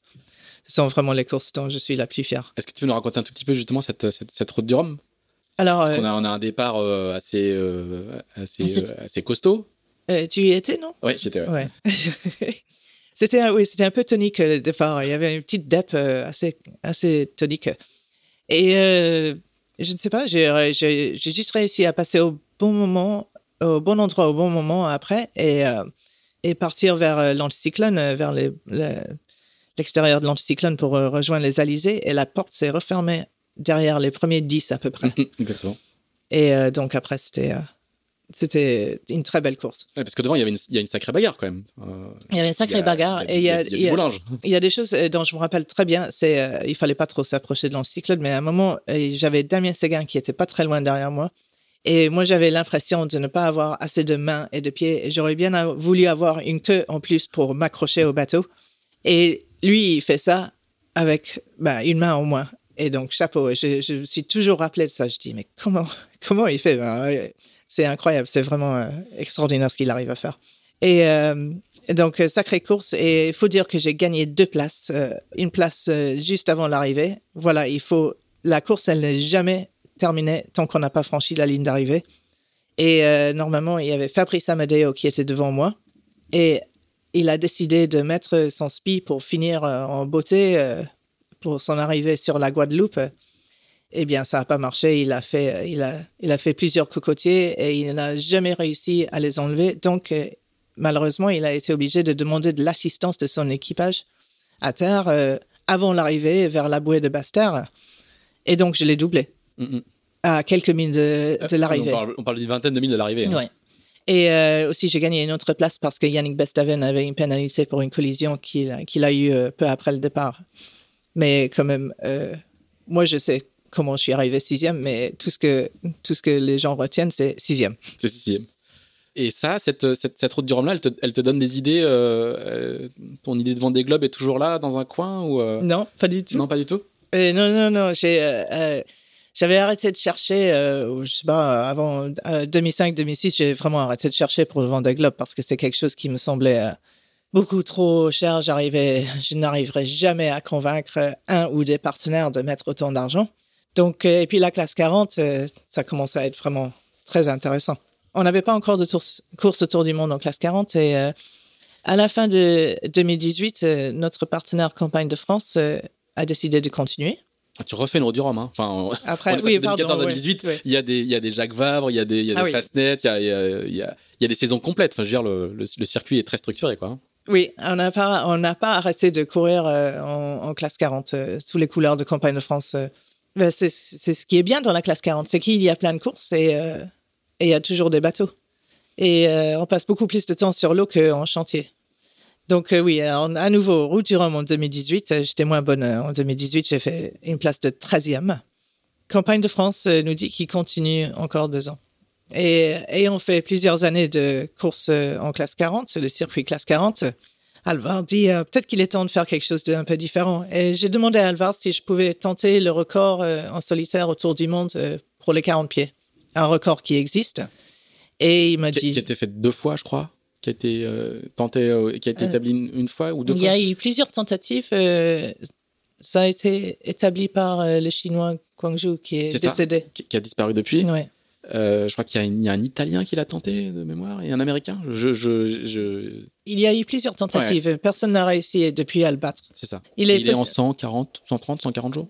quelque chose Quelque comme chose ça. comme ça. Donc, c'est faisable. Je sais que Louis Duc euh, y avait songé. Mais euh, il- malheureusement, il a perdu son bateau, son classe 40, euh, en rentrant de la Jacques Vabre euh, en 2019. Euh, pour l'instant, les classes 40 ne sont pas admis au, au Vendée Globe. Et en 2018, il n'y avait pas encore d'offre de course autour du monde en classe 40.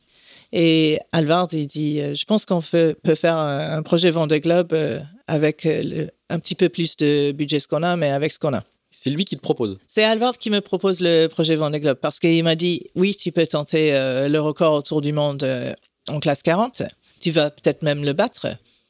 Tu, tu vas vraiment, euh, tu vas avoir des moments assez difficiles en mer. Le vrai problème, c'est que nos partenaires ne vont pas savoir s'en servir à juste titre.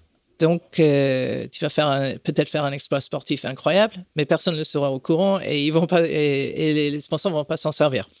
Par contre, je pense que c'est possible de faire un projet Vendée Globe. Et moi, j'ai dit, ouais, ok. Euh, Pourquoi pas? ouais. J'ai dit, mais si on n'a pas les moyens, on n'y va pas. Et résultat des courses, on n'avait pas les moyens, on est allé. Donc, euh, ça, c'était à la fin de la route du Rhum. Au mois de janvier, euh, on a commencé à visiter des bateaux. Il en Et- restait et, très et peu. du coup, enfin, campagne, campagne de France, les, les maîtres, la laiterie, les maîtres laitiers du Cotentin, ils sont d'accord qu'on vous leur proposer quoi. Ils Ah, ils, sont ravis. hein. Ils, Mm. ont, ils ont entendu parler du Vendée Globe. Ils sont absolument ravis, mais il n'y aura pas plus de budget pour autant. Ah oui. Donc ça, ah, avec un budget de classe 40, vous vous, vous, lancez Voilà. le Vendée Globe. Et c'est pour ça, à la fin, on a eu un petit complément de région. Normandie et Mm. de la Manche euh, qui nous a un petit peu aidé. Mais bon, c'était un peu vraiment euh, euh, Sport. euh, euh, vraiment sport, oui. Avec énormément de travail. euh, Il n'y a pas assez de, il y a pas assez d'heures dans la journée, il n'y a pas assez de jours dans la semaine. Mais bon, on a réussi. hein. Et- c'est comme ça qu'on est parti sur cette aventure-là. Est-ce que tu peux nous dire comment ça se passe concrètement? Parce que du coup, vous n'êtes, vous n'êtes que deux à travailler sur le bateau. Vous allez choisir un bateau. Donc, il, fa- il fallait choisir un bateau. Donc, euh, on, a, on a choisi euh, le bateau euh, Lex Mirabeau 2, construit en 2006, parce que c'était un bateau qui était très bien construit, qui était donc une base très solide, fiable. Parce que le but euh, de ce Vendée Globe, c'était évidemment pas de gagner. C'était pas non plus de mettre des foils sur un bateau qui ne serait jamais un bateau gagnant, mais de terminer la course. C'est vraiment le, plus important. Il y a un seul vainqueur dans le Vendée Globe, de toute façon. Et ça n'allait pas être moi. Et très ponctuellement, on avait un peu d'aide de Jeff Kemener et de Seb le poète pour la strat quand on pouvait. Mais la plupart du temps, c'était vraiment Alvard et moi. Et euh, c'était vraiment beaucoup de travail. C'est pour ça qu'il est, il était tellement fatigué à la fin. Il, il a besoin de quelques années de, de projet à lui maintenant. Vous avez, vous avez le bateau assez rapidement parce que tu fais le circuit IMOCA dès, dès 2019. Hein. Oui, alors euh, on, est allé visiter le bateau euh, au mois de janvier euh, en Angleterre et on a fait une offre qu'on ne pensait pas être acceptée. Le bateau, il appartenait à Alex Thompson Racing à l'époque. Et, ah avait un projet pour un, pour un marin irlandais, je crois. Hein, voilà. Alors l'historique de ce bateau-là, c'était le Mirabeau de, de Dominique Vavre et ensuite c'était euh, Great American Four de Rich Wilson. Qui fait le Vendée Globe Qui fait le Vendée Globe euh, précédent. Et après, euh, c'est l'équipe de Alex Thompson Racing qui avait racheté le bateau pour faire courir un jeune Irlandais. Mais ils n'ont pas trouvé le budget pour monter le projet. Donc, le bateau a été remis en vente. Et c'est nous qui, qui avons fait. Bon, on a fait une offre un petit peu en dessous de ce qu'ils attendaient. Et je pense qu'ils ont eu la gentillesse de à peu près sponsoriser, euh, me sponsoriser en, ah, en acceptant, en l'offre. Mais euh, donc, on avait les moyens de payer les 10% de déposer sur, de compte sur le bateau, mais on n'avait pas le reste du tout. Hein. on avait 30 jours à payer. Donc, Alvaro est allé voir les banques. Les banques ont dit non. Et donc, euh, ben, il, a, monté sa propre banque en demandant à, des amis beaucoup plus aisés que nous s'ils ne voulaient pas investir et être rémunérés comme si c'était un prêt à la banque. Et on a des amis qui, euh, nous ont suivis, qui sont devenus investisseurs, qu'on a pu rembourser avec un bon, euh, un bon pourcentage en plus. Donc, euh, ça valait le coup pour eux. Mais qui nous ont vraiment aidés parce que sinon, on n'aurait pas pu acheter le bateau et on n'avait aucun moyen de le payer. Donc, voilà comment on s'est retrouvé avec un 60 pieds, un IMOCA 60 en, en mars 2019, alors qu'on avait le classe 40 de l'autre côté de l'Atlantique. Et moi, je suis allé faire le défi atlantique pour ramener le bateau qui était en le classe 40 qui était en vente euh, à l'époque. Et, euh, j'ai croyé avec Didier Vourch et euh, le futur propriétaire Stan Thierry, le futur skipper, parce que c'est son sponsor qui est propriétaire, nous a rejoint au Sassor pour la dernière étape. Comme ça, il a bien pris en main le bateau en course, en mode course, et, il a acheté le bateau. D'accord. Et je suis parti directement de Défi Atlantique trois semaines plus tard. J'étais sur la ligne de départ de Bermude 1000 Sauf que je n'avais vraiment pas ah navigué. tu, arrives en classe 40 et tu repars en IMOCA, quoi. Voilà. Après. Et, mais sans connaître le bateau. Et j'avais fait, j'avais passé, euh, euh, ben, j'avais fait le convoyage de Caen euh, jusqu'à Douarnenez, la plupart dans la pétole, et on avait fait un virement de bord dans 8 nœuds de vent. Bon, bref. Je connaissais, j'avais aussi ramené le bateau de l'Angleterre au mois de janvier et février. Mais ça, c'était 6 heures de traversée de nuit au reaching. Donc, vraiment, je ne connaissais pas le bateau. Mais il fallait faire la course pour se mais, vérifier. Voilà et pour euh, apprendre, euh, bah, pour apprendre ce bateau-là. Ça prend toujours du temps à apprendre son bateau. Et euh, donc, je suis parti sur Bermude Mill et sur la ligne de départ, bah, je faisais, j'ai fait la ligne de départ en marche arrière parce que j'ai foiré mon premier virement parce que je ne savais pas quel bout faisait quoi. Et il y a énormément de ficelles sur ce bateau-là. et bon, bref, la course s'est bien passée. Et, et j'ai beaucoup appris sur mes premiers 2000 milles en solitaire sur ce bateau-là. Après, qu'est-ce qu'il y avait Il C'était, il y avait Fastnet et euh, la Transat Jacques Vabre euh, que j'ai fait avec Albert. Au fait, euh, faut pas trop le dire, mais ce 60 pieds-là, cet IMOCA 60-là, il est beaucoup plus confort qu'un classe 40. Ah oui. Et c'est un bateau qui n'a pas de foil. C'est la dérive droite. Oui, parce qu'avec la taille, à l'inertie, donc, est beaucoup plus sec qu'un classe 40. Et évidemment, mille fois plus confort et sec qu'un bateau à foil. Donc, euh... pourquoi faut pas le dire? Oh, ben, je peux faire des jaloux. Hein. c'est un super, c'est un super bateau. C'est un super bateau pour un premier Vendée Globe. Il, est, euh, il est à vendre. Hein. Ben, il est à vendre, mais moi, si moi j'avais les moyens, je repartirais dessus. Hein. Ah oui? ouais. Ouais j'ai rien à prouver moi. c'est un super bateau. Et, puis donc voilà, donc ça c'était euh, dernière course euh, en double avec Alvard. c'était sur l'IMOCA 60, campagne de France. C'était le Fastnet et la, la Transat Jacques Vabre. Après, on a ramené le bateau euh, euh, en Europe. Et après, boum, Covid. Et donc, euh, on a vraiment eu de la chance l'année dernière avec, la, avec l'IMOCA de pouvoir courir le Vendée Arctique, qui était une très belle course. On a eu des conditions assez diverses et compliquées. Et c'était une très belle course et psychologiquement vraiment important pour moi de faire ça avant le Vendée Globe. Parce que c'est la seule fois où j'ai couru avec un petit peu de vent avec ce bateau-là. Et après, c'était Vendée Globe. Et le départ du Vendée Globe, euh, c'était assez incroyable. C'est comme si on partait sur un entraînement en mer, puisque les sablés étaient euh, interdits euh, de sortir de chez eux, ce que j'ai trouvé un peu pas très gentil de la part des autorités, mais c'est comme ça. Il y avait que des CRS le long du chenal. il y avait du brouillard. c'est moi, je n'avais pas du tout l'impression que je partais sur une ah grande course. Non. tu n'as pas ressenti l'émotion du, du, départ d'un Vendée Globe? Euh, Non. Non, non, non. Et euh, je, je, savais que je partais sur le Vendée Globe, mais je n'avais pas du tout l'impression que je partais sur, euh, sur une grande course, et certainement pas sur un tour du monde. Si, je sais intellectuellement où j'allais. Hmm. Et le départ. Et, du coup, ça, ça, génère de la frustration ou Non. Non. Non, mais, non mais c'est juste étonnant. C'est au fait, euh, il y en a. Moi, je pense que plutôt euh, les arrivées, on n'avait pas beaucoup de monde non plus, puisque les gens étaient à peu près interdits d'y être, ce qui est un peu dommage. Mais euh, je peut-être. je pense que je sais comment c'est le départ d'un Vendée Globe parce que j'ai déjà assisté à plusieurs départs pour d'autres personnes, pour Sam Davies notamment. Et c'est vrai que c'est incroyable, mais c'est quelque chose. Ce serait génial de vivre ça en tant que concurrent, mais c'est ce n'est pas ça la course, la course, c'est la partie en mer. C'est juste un tout petit bout de. Je crois, je pense que ça doit être assez extraordinaire, mais bon, je vais survivre sans aussi. Hein. Alors, euh, arrêtons-nous un petit peu sur le Vendée Globe, justement. Quel, quel, quel souvenir t'en gardes et quel. Est-ce, qu'il y a hmm. est-ce, que tu rentres dedans facilement? Est-ce que tu as raconté que tu étais bien en mer et, au début de, de, cet enregistrement, tu racontais à, quel point ton cerveau s'était détaché de ton corps. Est-ce que comment tu vis euh, le Vendée Globe jusqu'au moment où ton, ton cerveau s'est détaché de ton corps? Eh bien, j'ai bien vécu le Vendée Globe. Et au fait, euh, j'ai euh, l'Atlantique était assez compliqué pour moi parce que je suis en la manière dont on a monté le projet, c'est pas comme ça qu'on part sur une course autour du monde. Normalement, il y a un moment où si tu es le skipper d'un bateau sur une course autour du monde, tu devrais pouvoir te préparer en tant que skipper et pas aussi faire une bonne partie de la partie logistique. Euh, c'est moi, moi j'ai préparé toute ma nourriture pour la course. Et j'ai fait mes sacs de nourriture. Pas comme ça, je savais ce qu'il y avait. J'ai beaucoup bricolé sur le bateau. J'ai préparé toute la partie, euh, tout ce qu'il fallait à bord. C'est moi qui ai fait mes sacs de spare. Sauf, euh, sauf j'ai demandé à quelqu'un d'autre de faire le sac d'électricité parce que ça reste de la magie noire quand même. la magie noire. Et, mais bon, bref. Je n'étais pas vraiment en mode skipper.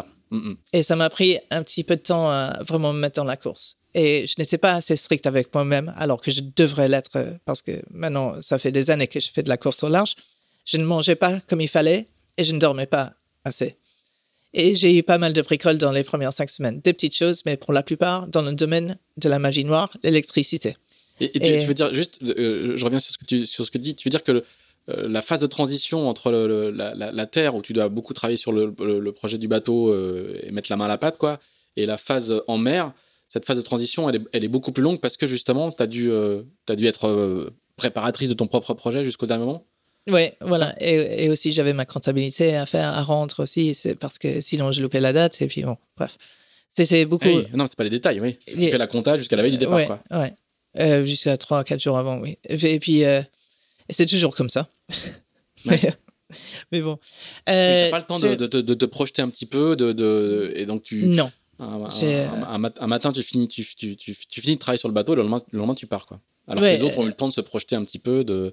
Dans la plupart des cas, je crois que les autres ont vraiment. Ils sont, ils, ils, sont là, juste ils se préparent en tant que skipper, pas en tant que. Donc, du coup, la première semaine, les premiers jours en mer, c'est ça qui sert de sas de, de, préparation, en fait, au final. Oui, et donc, du coup, je n'ai pas fait une très bonne descente de l'Atlantique. Par contre, une fois arrivé dans l'océan Indien, où euh, c'est nouvel océan, nouvelle attitude, euh, je me suis donné un bon coup de pied mental au derrière. Et j'ai commencé à manger correctement. Et je, pense que ça prend du temps pour le métabolisme pour rattraper ce qui a vraiment, ce que tu encore as vraiment besoin de manger. Et, euh, et tout d'un coup, pour moi, tout était si facile. La stratégie, c'était super clair. Et tout d'un coup, j'ai commencé à bien naviguer, à aller vite. Et j'ai fait un très bon sud, je crois. Bah, même Alvard m'a dit que c'était OK. Donc, euh, et lui, c'est mon plus grand critique. Euh, et voilà. Et puis, la remontée de l'Atlantique, euh, un peu mitigée. Mais, et, tu, considères que c'est le, fait que tu as réussi à commencer à bien dormir, à bien manger qui, qui a déclenché tout ça? tout à fait. Et aussi, je me suis recadré mentalement. Je dis, oh, ça suffit maintenant. C'est et puis euh, j'ai commencé, et puis je me suis éclaté dans le site. J'ai eu peur aussi, par moment. Mais euh, c'est tellement un privilège de naviguer dans ces coins-là. Moi, j'en ai profité à fond. je me suis jamais lassé, euh, si j'avais du temps, de regarder les albatros, les autres oiseaux, le ciel incroyable qui change tout le temps, euh, les nuits très courtes, mais avec une lueur incroyable au sud, euh, parce qu'il y a la, la glace qui reflète euh, la lumière. Donc il fait Et à jamais droite, à vraiment droite nuit. du bateau, hein, Ouais, il y, a, à il y droite- il y a toujours ce halo lumineux euh, Ouais. De c'est- la banquise qui est, des, qui est à, des, à des milliers de kilomètres, quoi. Mais, euh, bah, mais- pas si loin que ça finalement. oh, elle, pas, elle, est, elle est pas- elle est pas trop près quand est pas même. trop près non plus. On n'a pas le droit d'aller trop au sud, euh, justement à cause de la glace. Et Ouais, euh, non, c'est pas des milliers de kilomètres, c'est des centaines de kilomètres. ouais, des centaines de kilomètres. Il y a un moment, euh, avant trois jours avant le Cap Horn, j'étais plus près de l'Antarctique que Hmm. du Cap Horn. Donc, euh, on va. Mais c'est une partie où on va. en fait, c'est une partie où on va Voilà, il bien faut redescendre sud, au sud ouais, pour, pour, pour virer l'or. ouais. Mais c'est magique et c'est c'est pas donné à beaucoup de gens de pouvoir naviguer par là. Et puis accessoirement, euh, qu'est-ce qu'il n'y a pas à aimer? Moi, je n'avais pas accès à Internet, c'était un choix. Ah, Mais depuis l'année dernière, on a WhatsApp qui marche très bien. Et donc, euh, peut-être qu'on est trop connecté à la Terre euh, et aux autres, mais j'ai trouvé ça absolument génial. Et puis, pour moi, c'était mon animation. Non seulement euh, quand j'étais à l'autre bout du monde, euh, je parlais avec mes amis en Austra- Australie et Nouvelle-Zélande, parce que on était, euh, il faisait jour pour moi et pour eux, alors que pendant la journée, bon, parce que évidemment, on reste en heure TU, mais donc on est complètement perdu dans les horaires. Mais c'est sympa de temps en temps de, de chatter ou d'envoyer des mots, des messages à quelqu'un. Et le WhatsApp, il marche super bien. Aussi, on avait un groupe WhatsApp skipper, dont la plupart des skippers étaient dedans. Et ça, c'était vraiment super. C'était euh, c'était un super euh, outil. de- C'était convivial, mais aussi euh, on partageait des solutions techniques euh, où on disait bravo à quelqu'un si quelqu'un avait fait un super exploit ou s'il y avait un anniversaire à fêter, ça se fêtait Ouais. via, via WhatsApp. C'était c'était vraiment très sympa. Et c'est un peu revenir un petit peu au BLU d'il y a 20-25 ans. Parce qu'il y a une grande période entre les deux où on communiquait en mer que via mail et euh, via téléphone satellite qui coûte une blinde. et qui est de la communication de, de one-to-one, quoi. Et qui est Alors vraiment- que et WhatsApp et la BLU, tout le monde peut lire dans WhatsApp ou entendre en BLU ce que dit l'autre, quoi. Exactement. Alors que, Ah euh, WhatsApp, alors qu'il y a une vingtaine d'années. d'aujourd'hui, quoi. Ben oui, je crois, oui. Parce qu'il y a eu une vingtaine d'années où, euh, au fait, euh, on était en course et on savait pas du tout ce qui se passait avec sur les autres bateaux du tout. Il n'y avait que pas de partage, ouais. il y avait De, pas de- de partage collectif dans, dans le groupe de coureurs, quoi. Donc, donc maintenant, il y, a, il y a les moyens de communication, veut dire qu'il y a beaucoup plus de partage. Et je trouve que ça, c'est vraiment. Moi, j'ai adoré ça. Et il y a Et des liens a- qui se créent euh, aujourd'hui encore. euh, alors je sais pas, sans rentrer dans les détails, mais vous avez des, vous avez encore le WhatsApp Vendée Globe qui fonctionne entre vous. Vous vous envoyez encore des messages aujourd'hui ou Et les il y groupes a un petit WhatsApp. effet promotion, quoi? Euh, je ne sais pas si le groupe WhatsApp Vendée Globe euh, continue. Non, je pense que ça, c'est arrêté. Par contre, le groupe WhatsApp Filles Vendée Globe continue. D'accord. Ah, vous aviez un groupe WhatsApp séparé? Oui, mais on était dans les deux groupes, donc on se servait plus euh, du groupe euh, avec tout le monde dedans. C'est que pour les messages, uniquement euh, des messages de filles euh, pour filles euh, qu'on utilise le groupe filles, mais nous, on continue à s'en servir. D'accord. Ah, c'est sympa. Oui. Il y a une, il y a, il y a eu un, un vrai fait de, de solidarité entre, entre les filles qui ont ouais. Non seulement entre les filles. Ben, ce qui est vraiment dommage, c'est qu'avec le Covid, on n'a pas pu se voir entre coureurs avant le, vend- avant le départ. Et euh, moi, j'ai j'ai pris une bière euh, clandestinement avec euh, ma copine Sam Davies euh, dans le hangar euh, où, il y avait le conteneur. euh. on n'avait pas le droit de se croiser, il fallait faire super attention. Et après le Vendée Globe, c'était pareil, on s'est pas vraiment vu un petit peu. Moi, j'ai vu les arrivées, qui, les gens qui sont arrivés après moi, mais sinon, on n'a pas vu les autres coureurs du tout. Une remise des prix à huis clos, qui, était très très restreint. Et au fait, nous les filles, on a eu de la chance, on a été invités au refuge Buffère. Je devrais savoir dans quelle vallée ça se trouve. C'est à côté de Serre Chevalier. Ah, moi, je suis pas du tout bon en géographie euh, alpine. Euh, Désolé. Bon, bref, on était invités À une petite euh, remise en jambes fin mars, début avril. Et, et Hare n'a pas pu venir, mais les cinq autres, on était là. Et on s'est éclaté. On a passé quatre jours ensemble à faire de la randonnée de ski et à parler et puis à débriefer un petit peu. Et au fait, on s'est rendu compte qu'on aurait dû beaucoup plus se parler avant la course et pendant la course. Parce qu'au fait, on a tous des, des, des- pas des problèmes, mais des, des cas similaires ou des. euh, moi, j'ai beaucoup, j'ai beaucoup communiqué avec Sam Davies pendant le Vendée Globe, puisque c'est une copine de très longue date. Mais euh, on, aurait, on aurait dû plus communiquer entre nous. euh. Et donc, s'il y a une prochaine fois, c'est ce qu'on fera. Très bien. Le groupe WhatsApp est déjà prêt. Ouais. Quel souvenir tu gardes de, l'arrivée? Est-ce que tu dis qu'il n'y avait pas eu euh, euh, l'é- l'émotion au départ ou tu n'avais pas l'impression de partir euh, Tu comprenais intellectuellement que tu partais pour un Vendée Globe mais que tu le l'avais pas ressenti presque physiquement, émotionnellement? Est-ce que à l'arrivée c'est aussi le cas? À l'arrivée, c'est assez extraordinaire. Mais j'ai toujours pensé que les Sables d'Olonne, c'était pas le bon port pour une arrivée d'une course autour du monde parce que je trouvais pas juste que les bateaux qui arrivent à marée basse ne pouvaient pas rentrer directement. Moi, je suis arrivé de nuit avec plein de bateaux de pêche un peu partout. J'ai jusqu'au dernier moment, je croyais que j'allais avoir une collision avec un bateau de pêche juste avant l'arrivée. Donc, j'étais pas, j'étais super concentré sur ça et pas concentré du fait qu'il y avait tout d'un coup plein de zodiacs autour de moi. Et c'est difficile de voir où elle arrivait la nuit aussi. Et euh, tout d'un coup, euh, je suis arrivé et c'était. Ce qui, ce qui m'a plus marqué, c'est qu'il euh, y a un moment où j'ai commencé à voir les lueurs de la Terre et les lumières des Sables d'Olonne. Et ça, c'était. Ça, c'est assez. Waouh!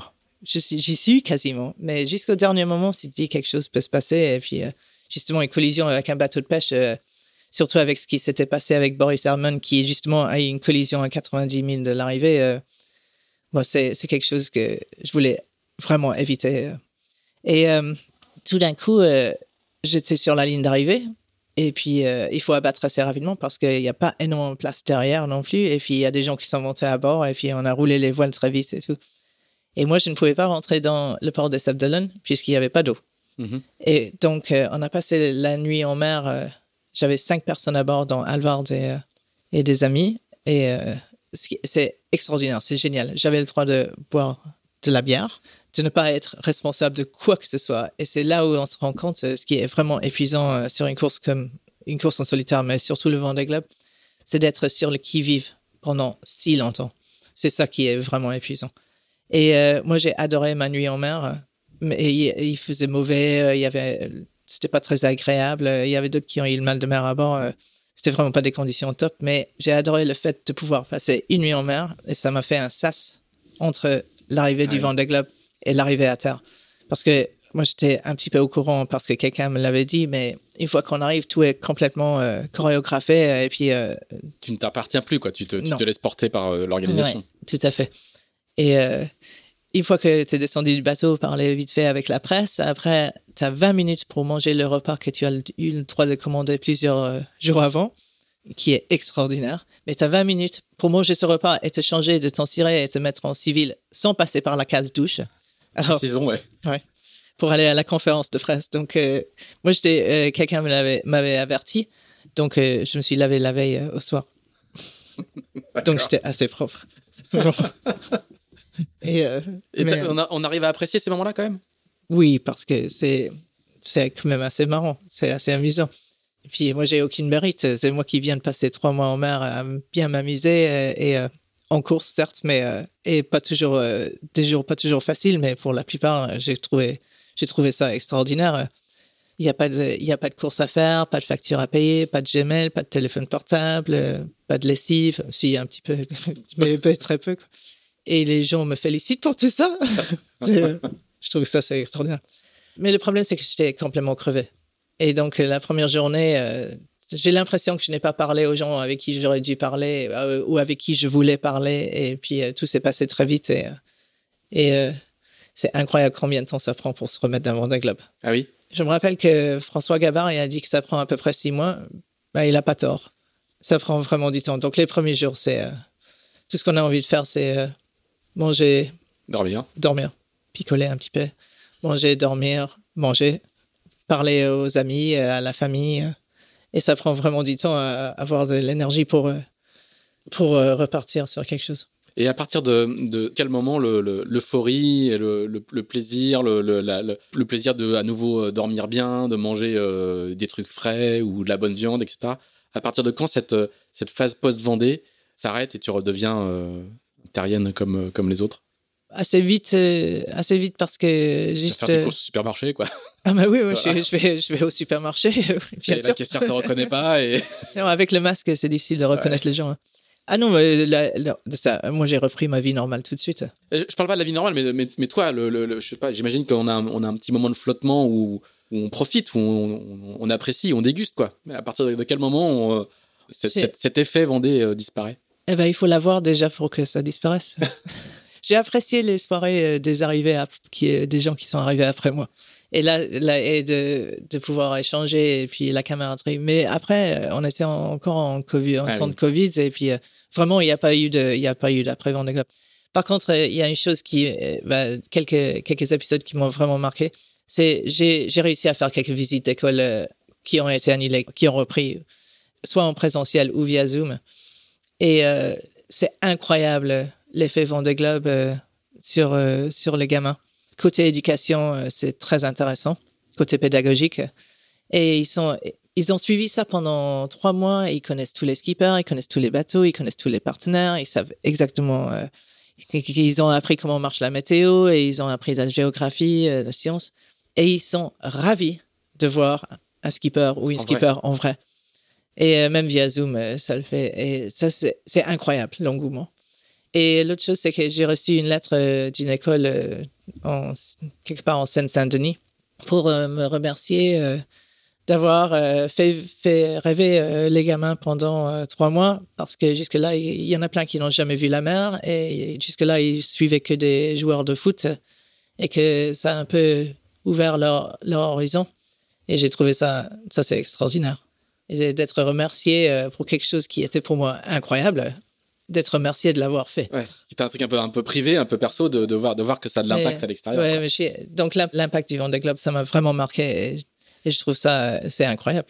C'est vraiment incroyable. Euh, dernière question, Miranda. Quel est l'impact justement d'un Vendée Globe d'une navigatrice anglaise installée en France depuis, depuis longtemps, même si tu voyages encore beaucoup? Quel, quel est l'impact de ton Vendée Globe euh, dans ton, dans ton pays natal? Alors, je sais que c'est un peu mieux connu qu'avant, mais je pense qu'il y a encore pas mal de progrès à faire. Donc, euh, eh bien, le prochain Vendée Globe, allez-y. Euh, il faut vraiment. Euh, le jour où ça devient comme c'est en France, je pense qu'il y a encore un petit peu de marge. Mais toi, ton Vendée Globe à toi, est-ce que tu as des, des amis anglais, ta famille, et, ta famille a suivi, j'imagine bien, mais, mais du coup, est-ce que les médias anglais sont, sont, venus te voir ou, ou est-ce que du coup, c'est passé un peu. mais nous, nous, on avait, on n'avait pas de service presse en dehors de la France. Donc, euh, j'ai eu très peu de couverture, mais il y a eu quand même, et avec quelques passages sur euh, BBC Radio 4 et euh, sur des, émissions très importantes et quelques passages dans des journaux comme The Times. Donc, si, il y a eu un petit peu de couverture malgré ça. Très bien. Eh ben, Mianda, merci beaucoup de nous avoir raconté dans le détail cette, cette trajectoire parfaitement polyglotte, comme on a pu s'en s'en rendre compte et puis qui nous a emmenés aux, quatre coins du monde. Merci beaucoup. On va, on va te laisser repartir vers euh, euh, le chantier Marcedon, c'est ça hein, où, Tout à fait. le, bateau d'Alvard est en préparation. Donc là, j'imagine que tu es un peu au service d'Alvard, mais que du coup, tu vas repartir sur tes propres projets euh, tout de suite après. Donc merci encore une fois d'être venu jusqu'à nous. Si vous nous avez suivis jusque-là, n'hésitez pas à nous dire ce que vous avez pensé de ce podcast et des autres. Je voudrais juste faire un petit, un petit salut amical à tous les gens qui nous écrivent de plein d'endroits différents. Et à nouveau, à notre boulanger favori euh, du Loiret, qui du coup nous a envoyé euh, un petit carton euh, par Chronopost qu'on a eu le plaisir de découvrir en arrivant de la Jacques Vabre avec un pain énorme, des, brioches et des cookies. Donc, bah, merci encore. n'hésitez pas, n'hésitez pas à nous en renvoyer. Merci beaucoup.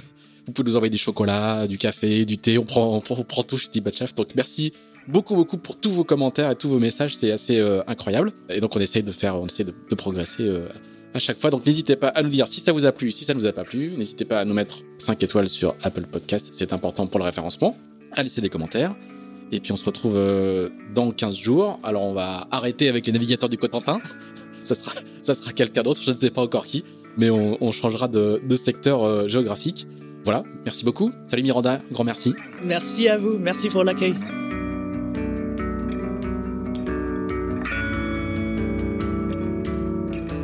Merci d'avoir écouté ce nouvel épisode d'Into the Wind produit par Tip Shaft. Si vous l'avez apprécié, n'hésitez pas à le partager, n'hésitez pas non plus à nous dire ce que vous en pensez, en bien ou en mal. On se retrouve dans 15 jours pour un nouvel Into the Wind. À bientôt!